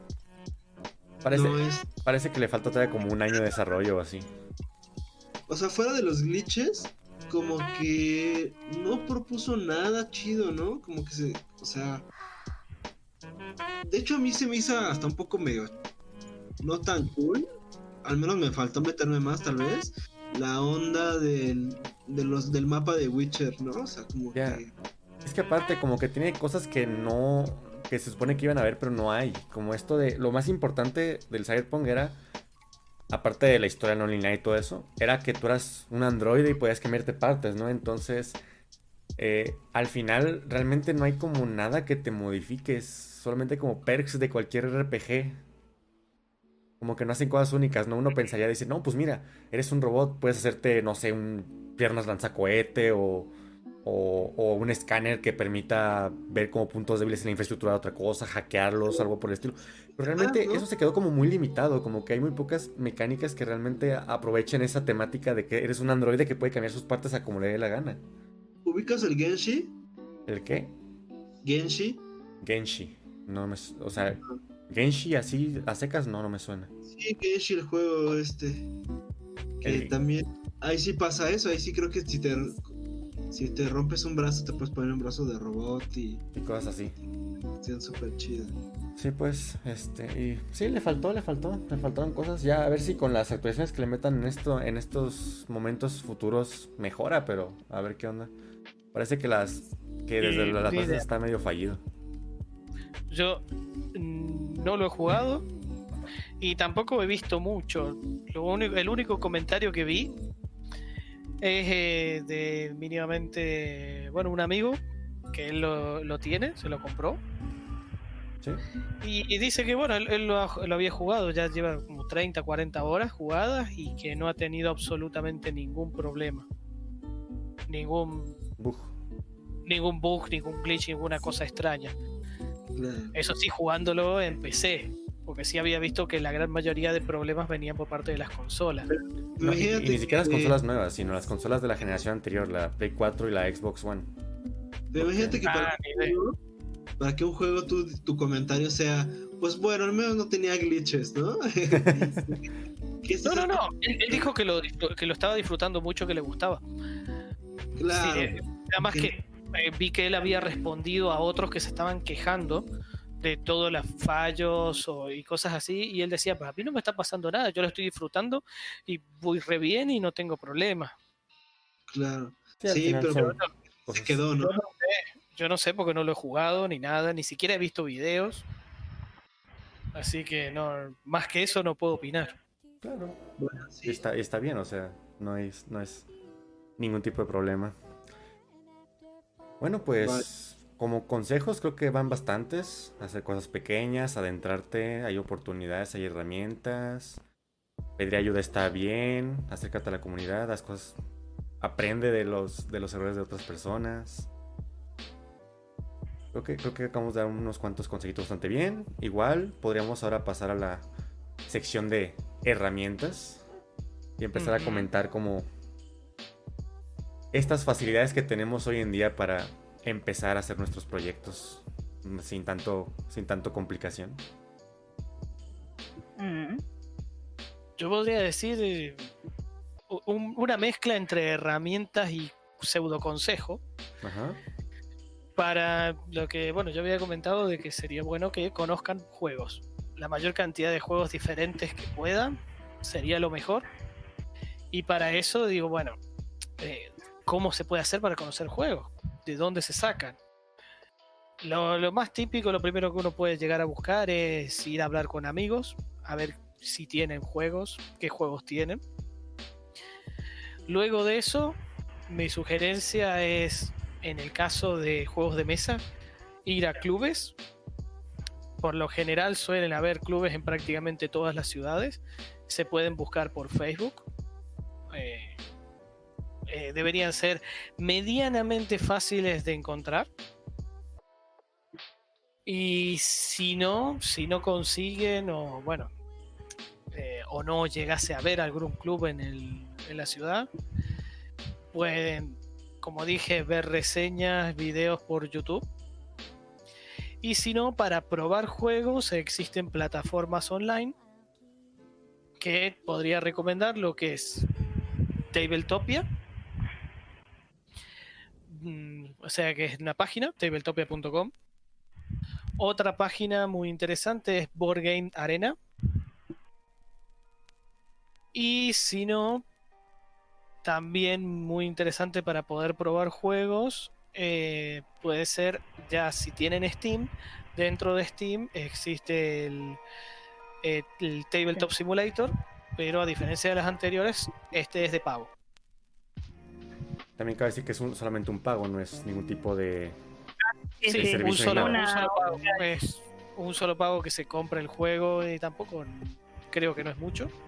Depende de, bueno, depende de cada país y todo ese tipo de cosas, pero es un solo pago y nada más. Y después de eso se puede se pueden probar un montón de juegos. Perfecto. Creo que una manera para también conocer, no solamente, o sea, para no simplemente buscar juegos, sino si alguien se quiere entrar un poquito más en buscar mecánicas, algo que me sirvió mucho a mí en lo personal fue eh, Board Game Geek, ya que tiene la manera, Board Game Geek es una página que es básicamente la página de juegos de mesa y Sí, tiene la manera, sí. y en su búsqueda tiene, la man- tiene la, el filtro de buscar por categoría. Y al buscar por categoría puedes empezar a encontrar las mecánicas que tiene un juego de mesa. Por ejemplo, puedes distinguir entre una carrera contra el tiempo, entre recolección de puntos, este, distribución de recursos, administración de trabajadores, este, no me acuerdo cómo se llama, como que es crear un sistema, o sea, tener como, tú puedes hacer como una pequeña fábrica de puntos o de recursos y empezarla a modificar. Y, y así hay muchos tipos de muchos tipos de encontrar para no solamente quedarnos en eso, incluso en videojuegos. Eh, ¿Sí ibas a decir algo, Yuli? Engine Building es lo que vos estabas hablando. Haces un una clase de ingeniería en tu propio Sí, un motor, un motor, un motor que se va motor. modificando y mejorando. exacto. Sí. Pues gracias. Eh, y en videojuegos, por ejemplo, también es algo importante para mí para empezar a categorizar cosas y conocer un poquito más a fondo. No, alejarse un poquito de la concepción tradicional de los géneros de juegos. Un plataformero es un poquito ambiguo porque ¿cómo desglosamos un plataformero? Eh, hay saltos y plataformas, sí, pero eso es lo que es importante, ver los verbos, las acciones principales. Una desarrolladora canadiense comentaba eso, de que, cada, de que todos los juegos básicamente se pueden reducir a tres o cuatro verbos eh, principales. Por ejemplo, en Mario puede ser saltar y correr. En otros juegos puede ser, por ejemplo, en construir y crear o cosas y explorar, por ejemplo. En The Last of, en The Last of Us, perdón, en, en el Among Us puede ser, por ejemplo, este correr y mentir o cosas por el estilo. Entonces, esos verbos de repente pueden ser muy útiles porque te dan un abanico mucho más amplio de posibilidades para combinar. Y no solamente decir, voy a combinar un juego de naves con un juego de pelea, por ejemplo. Sino que puedes decir, ah, bueno, que tiene un juego de naves, tiene disparos, tiene esquives, tiene patrones. Y que tiene un juego de peleas, pues tiene combos, tiene defensas, tiene vida, todo eso. Y la combinación puede ser más amena si se puede desglosar ese tipo de, de cositas. Güey. Está bien bueno el Squadrons. ¿El qué? El Squadrons. Ah, Star Wars Squadrons. Este es un juego de peleas de naves. ¿sí? ¿Tan así? Sí. Pues ve, ahí hay uno que yo no conozco. Sí. Sí, yo, yo tenía acá para, para recomendarle Board Game Geek, pero le, le- le iba a recomendar un poquito más adelante. bueno, pues ya, ya. Ah, Surgió. i- Igual está bien. Sí, sí. Bueno, ¿qué, qué más podríamos recomendar? Yo tengo un montón de cosas que tengan que tienen que ver con eh, la parte gráfica, más que nada de los. O, O sea, también a la hora de prototipar un juego. a la hora de prototo- prototipar. Eh, entonces yo puedo decir una cosa antes. No me Eh, lo chores. no, de- decía, bueno, eh, dentro de lo que sería la, la parte de prototipar, un consejo, y para eso era que iba a comentar lo de la Board Game Geek, así que de paso lo enlazo, Muy bien. es, bien, si vos ya tenés una idea de un juego, lo querés prototipar, lo que sería bueno es que busques juegos similares, porque primero es como bien, conocías juegos en general, pero ahora si estás a- la hora de vos querés mejorar tu juego, buscas juegos similares para ver específicamente dentro de ese género que podés llegar a sea que le podés llegar a, a, obtener de esos juegos en cuanto a decir, bueno, si te surge un problema, podés llegar a ver cómo lo solucionaron los otros ya específicamente dentro del mismo género. O podés ver y decir, che, este se parece mucho, ¿de qué manera lo puedo diferenciar? Entonces, para eso definitivamente es muy útil sitios como Board Kit porque podés buscar, filtrar específicamente por mecánica. Excelente. ¿Y yo cómo sé que mi juego es similar a otro, aparte de la mecánica? Y justamente tenés que, bueno, si buscas por mecánicas, porque decís, a ver, eh, mi juego tiene colocación de trabajadores, porque usa peoncitos o trabajadores para realizar, para realizar las acciones. Bueno, entro en Board Kick, busco de colocación de trabajadores y ahí te lista todos los juegos que existen con colocación de trabajadores. Pero si no me las, este, las mecánicas, ¿cómo le hago? Si no sabes las mecánicas. Ajá, ¿cómo le podría hacer si no me sé el nombre de todas las mecánicas? Y digo, ah, o sea, estoy empezando yo a hacer juegos, digamos. Bien, ahí Puedes buscar por juegos que te hayan inspirado, por ejemplo. Puede ser eso, o, y ahí si uno busca dentro de la Board Game Geek el juego que te inspiró, ahí te dice qué tipo de mecánicas usa ese juego y podés llegar a darte cuenta por ahí. Porque además no solo te dice las mecánicas, sino que te da una descripción de cada mecánica. Podés llegar a, de esa manera enterarte a ver si decía, ah, esta es la mecánica que me sirve. Y si no, lo otro que se puede hacer es, volviendo a la de ir a clubes, mostrar tu juego en clubes y, bueno, clubes, eventos y todo ese tipo de cosas, la gente de los clubes en los eventos te pueden llegar a ayudar y decir, ah, si tu juego eh, usa tal mecánica, por ahí te convenga probar tal juego. Tal juego, sí. Ya nos ha pasado varias veces de personas más experimentadas en el rubro que nosotros de prueban un prototipo y dicen, ah, mira vos, tiene tal cosa que puede ser mejorable, te recomiendo tal juego.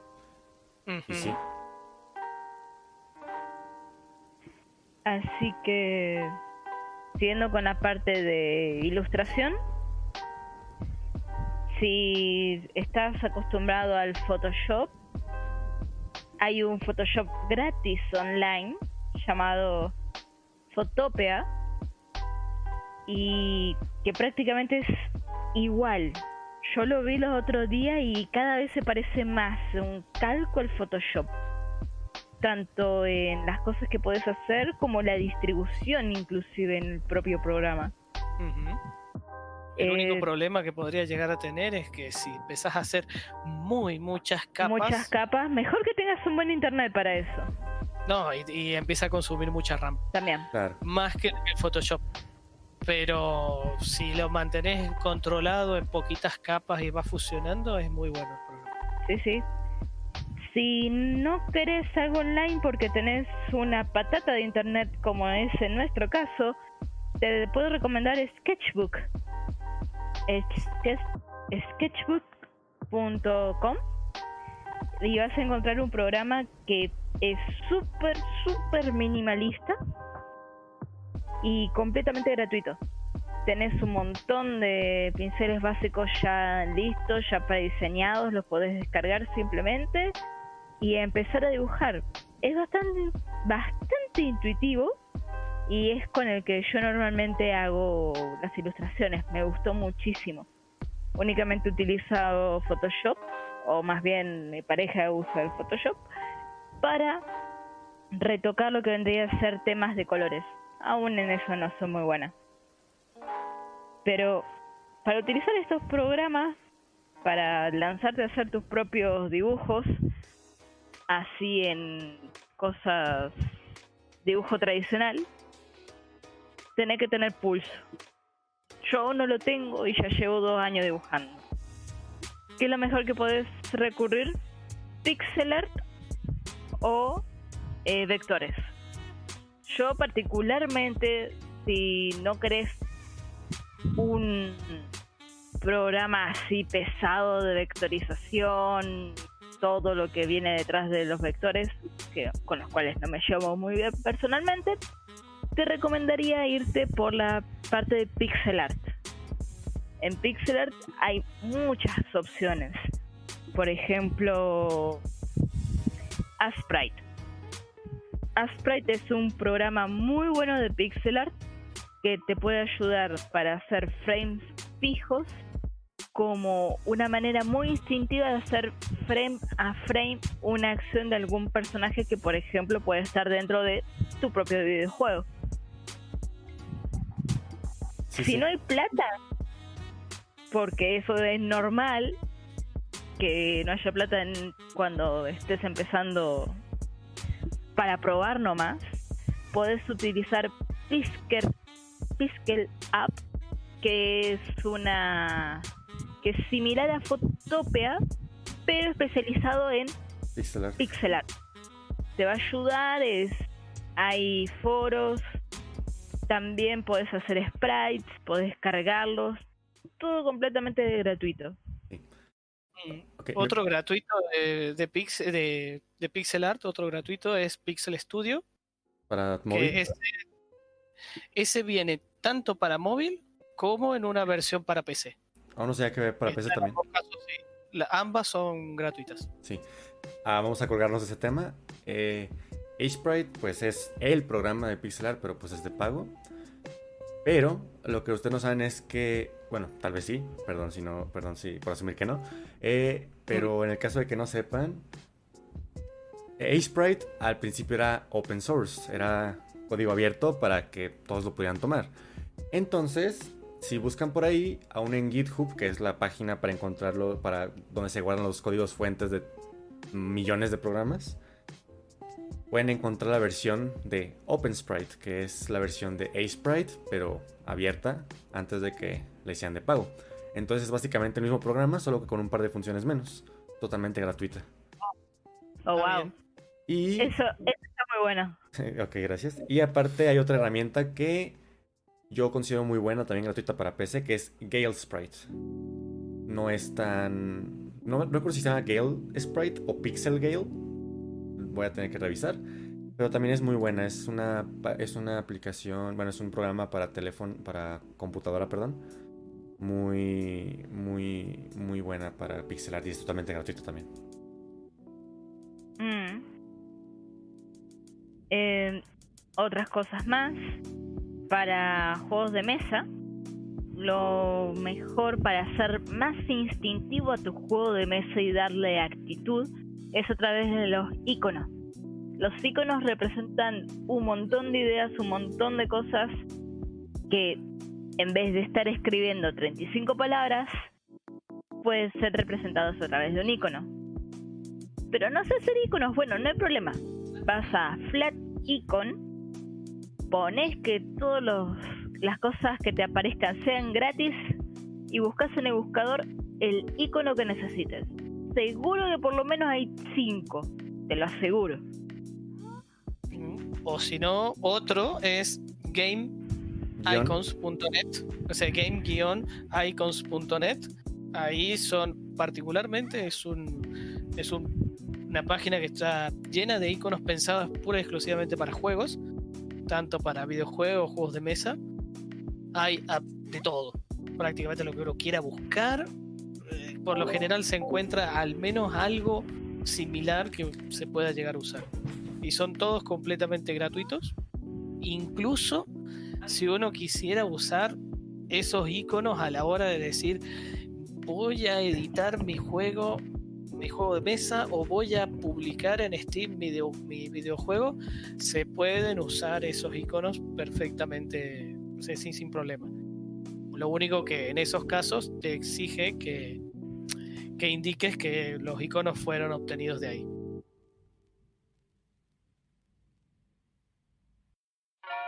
Si no, también si uno quiere llegar a ser, bueno, fuera de lo que era el pixel art y los iconos, si uno quiere hacer diseño con algo usando vectores, creo que eh, Corel es de los programas más simples, aunque eh, es un programa de pago. Y si no, dentro de los programas gratuitos de, vectorizados está Inkscape, que es, si no es el mejor, casi. Eh, y si dice alguien, no sé, quiero, tengo la idea de un juego de cartas, pero no tengo ni idea de diseño de nada, o no sé si vaya a servir, si vaya a funcionar mi idea. Una manera de probar por ahí, de probar juegos simples de cartas que tengan muy poquito.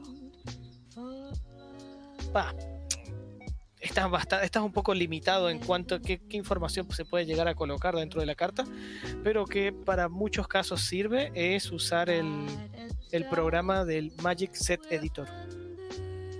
Es un programa que te permite crear tu, cartas estilo Magic, estilo Yu-Gi-Oh! y de otros juegos de cartas coleccionables famosos. Eh, entonces, ¿Algo más por parte de nuestros compañeros de videojuegos? Sí, yo pensaba también eh, agregar como una herramienta. No sé si los compañeros de allá la, la ubican, que es este, el Medieval Story Simulator. ¿Lo ubican? No, no me suena. Nunca lo había escuchado. Este es este es un pequeño programita está disponible en internet.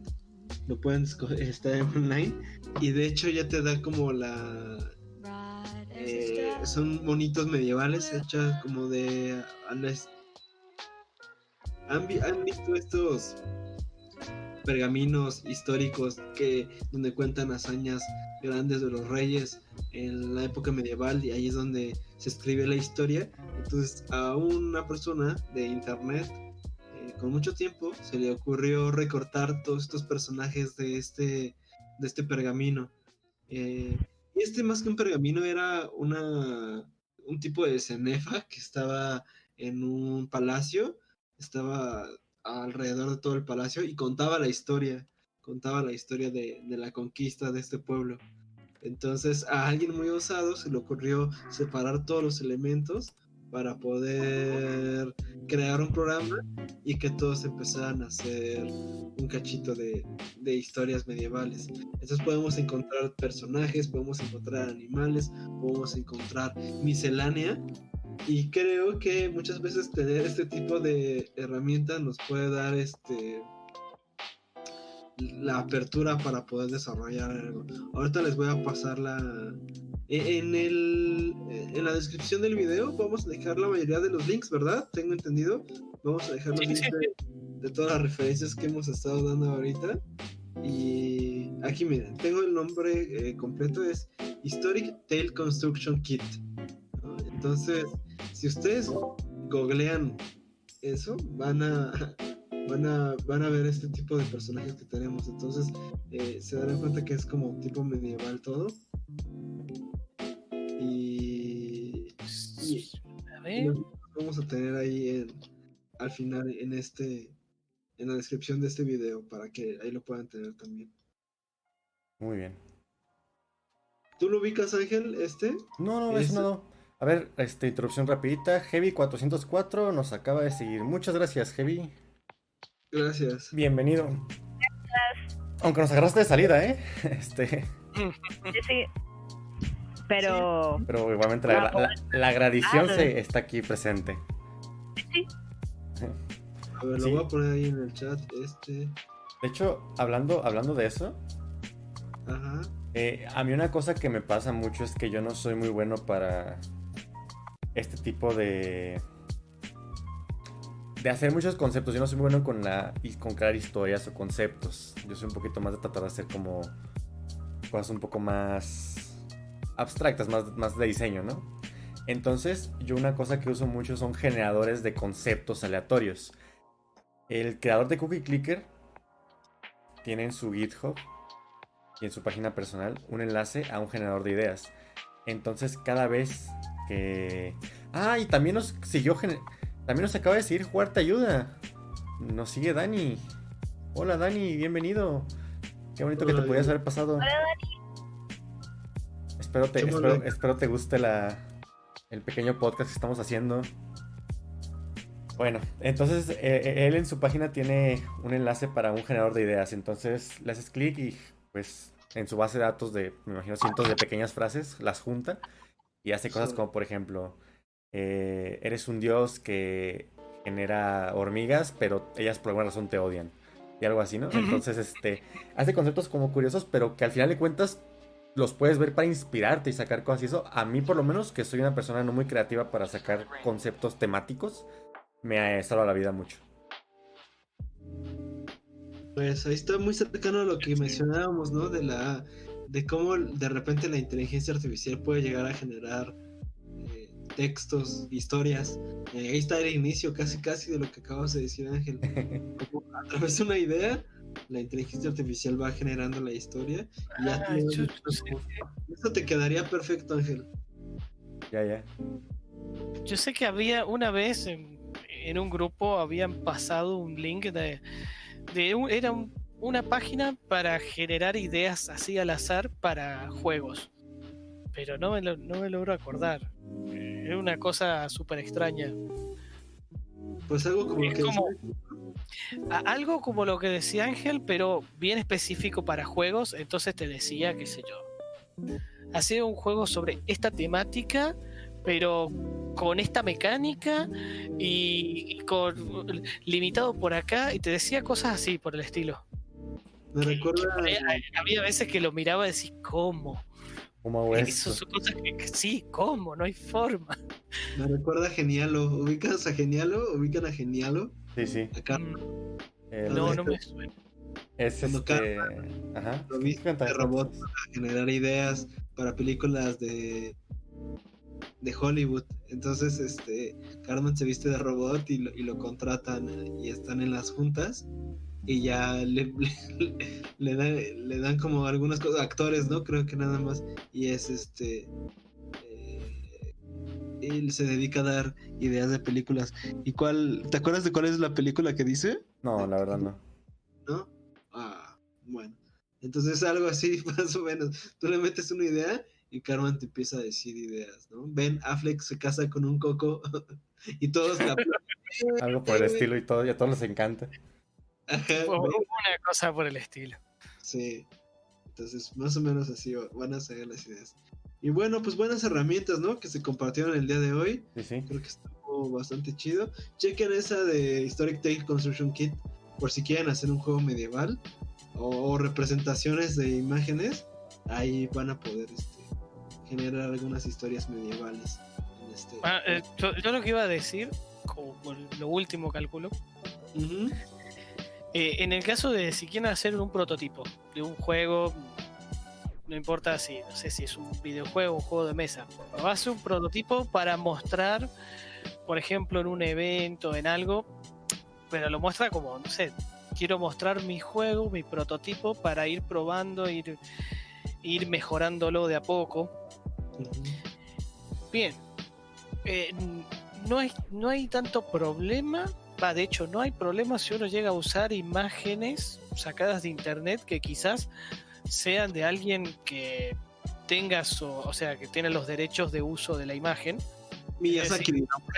imágenes con copyright no hay problema. Miyazaki. Por ejemplo. Porque eh, no se está haciendo ningún uso comercial. comercial de las imágenes. Ni tampoco es que las estés distribuyendo de una manera masiva ni nada, sino que únicamente decís, bueno, hice una, copia, una copia de mi prototipo de mi juego de mesa para, poder llevarlo a, no sé, lúdico. Para sí, llevarlo a un, club. Y por ahí puede pasar de que las personas que no son muy afines a los juegos, ¿cierto? Si uno va con un juego con papelitos así nomás, y terminen diciendo, oye, ¿esto qué es? Chao, me voy, y ni siquiera se sienten a probarlo y eso no te sirve. Necesitas, que lo prueben. Por algo dicen que el arte entra por los ojos. Entonces, claro, entonces agarrar y decir, bueno, buscas unas imágenes por ahí de internet, lo que sea, no importa. Bien bonito, llamativo. Que se vea bonito, que sea llamativo, como para que la gente se, se siente a jugarlo. De esa manera poder tener la, la retroalimentación, ir mejorando el juego. Incluso pueden servir a futuro si uno dice, bueno, quiero autopublicar el juego. Vas a necesitar seguramente artistas que hagan ilustraciones. Bueno, te pueden servir de referencias para, para, comunicarte con el artista. al ilustrador. Pero por favor, no contrates un ilustrador de una. No sabes la cantidad de cambios que puede llegar a tener un juego. No, lo hagas. Recién al final, cuando ya lo tenés listo, que decís, ya, ya está. O lo autopublico, o en todo caso lo presentas a un editorial pero ya es todo un tema presentar ah, un juego para una y Si va a presentar un juego una editorial, no te, eh, no hay que presentarlo con un arte propio que de decir, bueno, si contraté a un artista para presentarlo a una editorial. No. No. No, porque las editoriales tienen sus propios artistas o tienen sus propias ideas de qué tipo de arte pueden llegar a, a usar. Y probablemente le quieran hacer cambios pueden querer hacer cambios. Lo gráfico hasta lo mecánico, así que... O incluso le pueden hacer cambios a la temática. Sí. No se por ahí decir, uy, mira, tengo mi juego de piratas y contraté un, ilustrador todo espectacular, va y lo presentamos a una editorial y te dicen, uy, qué bueno el juego, pero ¿sabes qué? Le vamos a cambiar y ahora es un juego de gatitos. Es como, es como la historia de Love Leather, ¿no? Que está hecho por un japonés que Quería hacerlo con la temática del típico japonés que se le declara a una persona con, una cartita de amor y lo, y lo modificaron a, como una época victoriana entre una princesa y su amante. El, juego original del Love Letter estaba hecho con arte manga, estilo manga. Sí, sí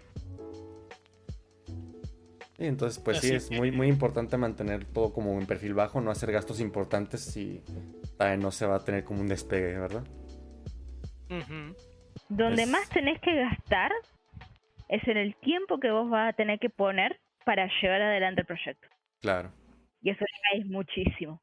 Principalmente en lo que bueno, comentaste hace rato, que es la iteración de ir, mostrar el juego, hacer un testeo del juego, hacer una prueba, recibir la, retroalimentación de eso y ponerte a pensar a ver cómo mejorar lo que no andaba muy bien o, o bueno, si hay algún problema de balance o ver qué parte es lo más importante del juego para decir, bueno, esto no lo toco si funciona bien y ver si hay alguna parte que esté sobrando, que quizás hay que removerlo. Todo ese tipo de cosas que es parte de la iteración. De ir haciendo las pruebas, mejoras y pruebas y mejoras hasta que el juego quede pulido. Perfecto, muy muy buen, buen insight entre, en, eso. Bueno, yo, yo, yo solamente puedo recomendarles aquí en caso de videojuegos herramientas gratuitas para los diferentes tipos de áreas que hay. Si una persona quiere ser programadora en un motor, los dos motores que te voy a recomendar son Unity y Godot. Unity es este, el programa por excelencia para mí que deberían de usar todo mundo. Es, la, es el más popular por lo que tiene la mayor documentación, la mayor cantidad de proyectos, la mayor cantidad de assets, la mayor cantidad de ayuda, la comunidad más grande. Y está bien, es gratuito, está, hay una versión de pago y además no te cobran regalías a menos de que ganes más de 100 mil dólares al año, que es una cantidad por lo menos en Latinoamérica muy exorbitante.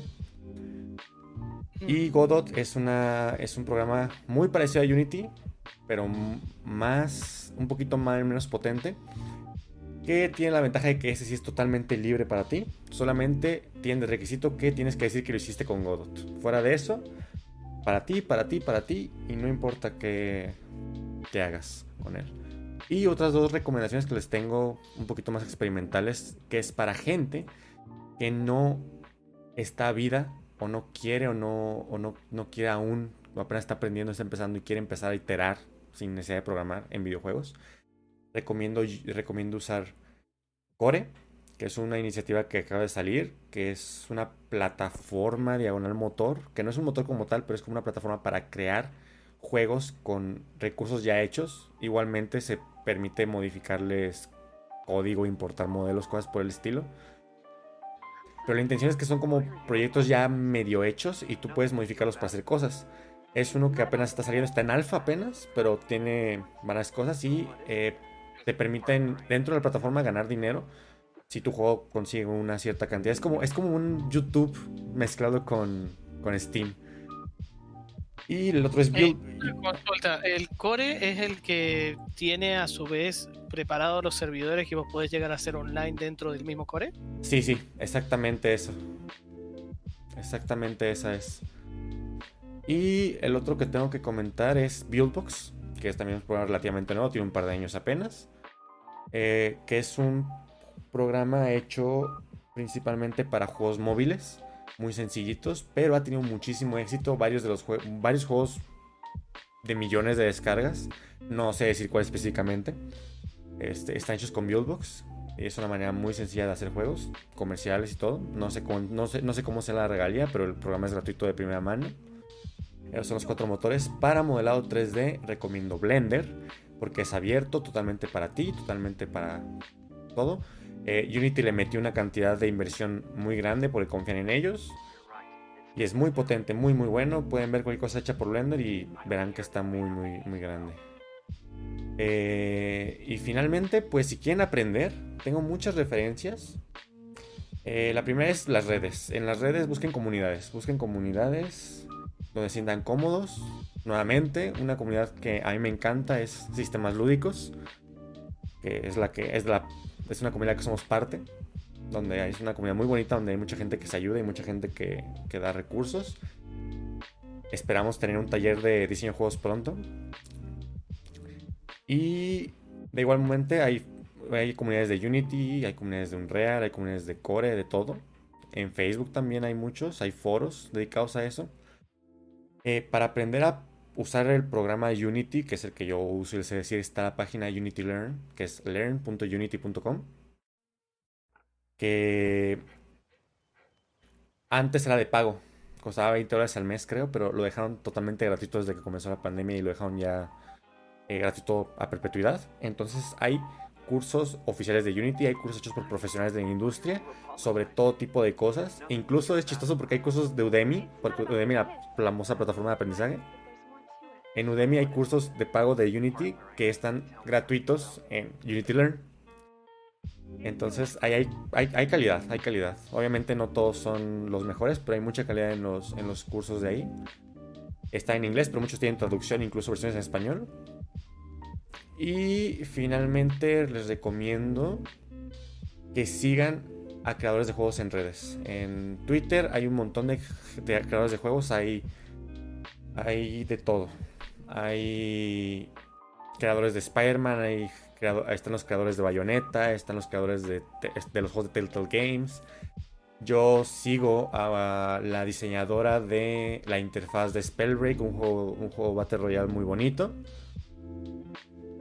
Y se encuentra todo, es una manera de hacer comunidad, de buscar gente, de encontrar contactos, de inspiración muy buena. También en YouTube hay canales de gente profesional como por ejemplo Jonathan Blow. Jonathan Blow es una eminencia en el, en, el mundo del desarrollo de juegos, porque esa persona se le considera un genio. Al final de cuentas hizo, hizo juegos de puzzles espectaculares como Braid y como este, The Witness. Entonces, él tiene videos donde te muestra cosas muy interesantes sobre la creación de juegos. Eso es pues al final todo lo que tengo que ofrecer conocimiento y herramientas gratuitas, abiertas para todo el mundo, que al final es pues lo que a mí me gusta del conocimiento y las herramientas, sino que deben ser gratuitas para todos. La posibilidad de hacer cosas está al alcance de todos. Perfecto. Pues ¿sabes que acá encontré cuál es el, el generador este que decía para juegos de mesa. El Ajá. generador aleatorio de ideas para juegos de mesa se llama Borgamiser. Ajá. A ver, pásanos el link. Aunque, aunque te diré que no, que realmente no es el mismo, porque el que está hecho por eh. el creador de Cookie Clicker es para videojuegos, de hecho, no, es- no está orientado como para juegos en general, no tanto como para de mesa. No, igual- Este es específico para juegos de Sí, sí, mesa. pero igual es una herramienta que espectacular. Te da cuatro cosas. Te dice una mecánica, una temática, la forma para ganar la partida y te genera una mm, eh, restricción.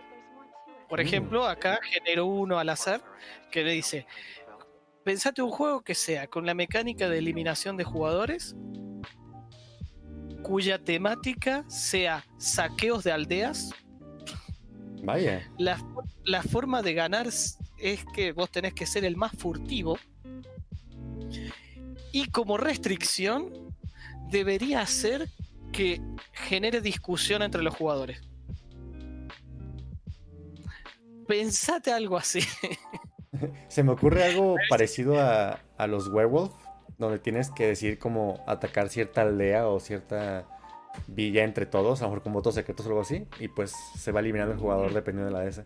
Podría ser un juego rápido que genere discusión. Y a no Claro, algo así pero se me en, este caso, tenés que. eh, ahí lo que estarías haciendo, faltaría la parte de la temática de la, del saqueo de la aldea, supongo, pero A mí me salió uno increíble.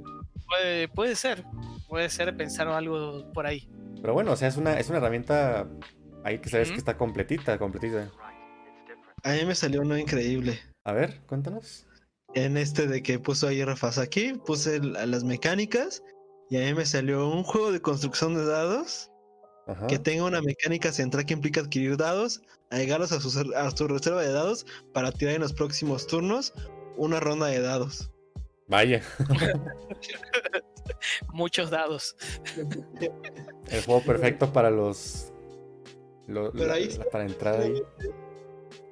Sí, sí, pero al final funciona, o sea, al final funciona, es un, es un juego que podría conceptualizarse bien. Y ahí se creó un Dice Forge. Ajá. pues, ¿cómo ven muchachos? Este, estuvo padre la plática de hoy. Sí, sí, muy, bien. herramientas. Bueno, qué bueno que, que- que pudimos discutir algunas cosas. ¿Y qué tal? ¿Quieren concluir con algo? ¿Quieren cerrar con algo, Yuli? Rafa. Simplemente quiero decir que todos pueden crear. Lo único que piden ayuda. Busquen a gente que tenga sus mismas operaciones y pueden llegar a terminar con grupitos muy lindos, tanto de trabajo como de amigos o mínimamente de conocidos. De a poquito cada uno va encontrando su lugarcito en la industria. Muy, muy de acuerdo. Aviéntense, no teman, no teman a crear, no teman a mostrar su trabajo.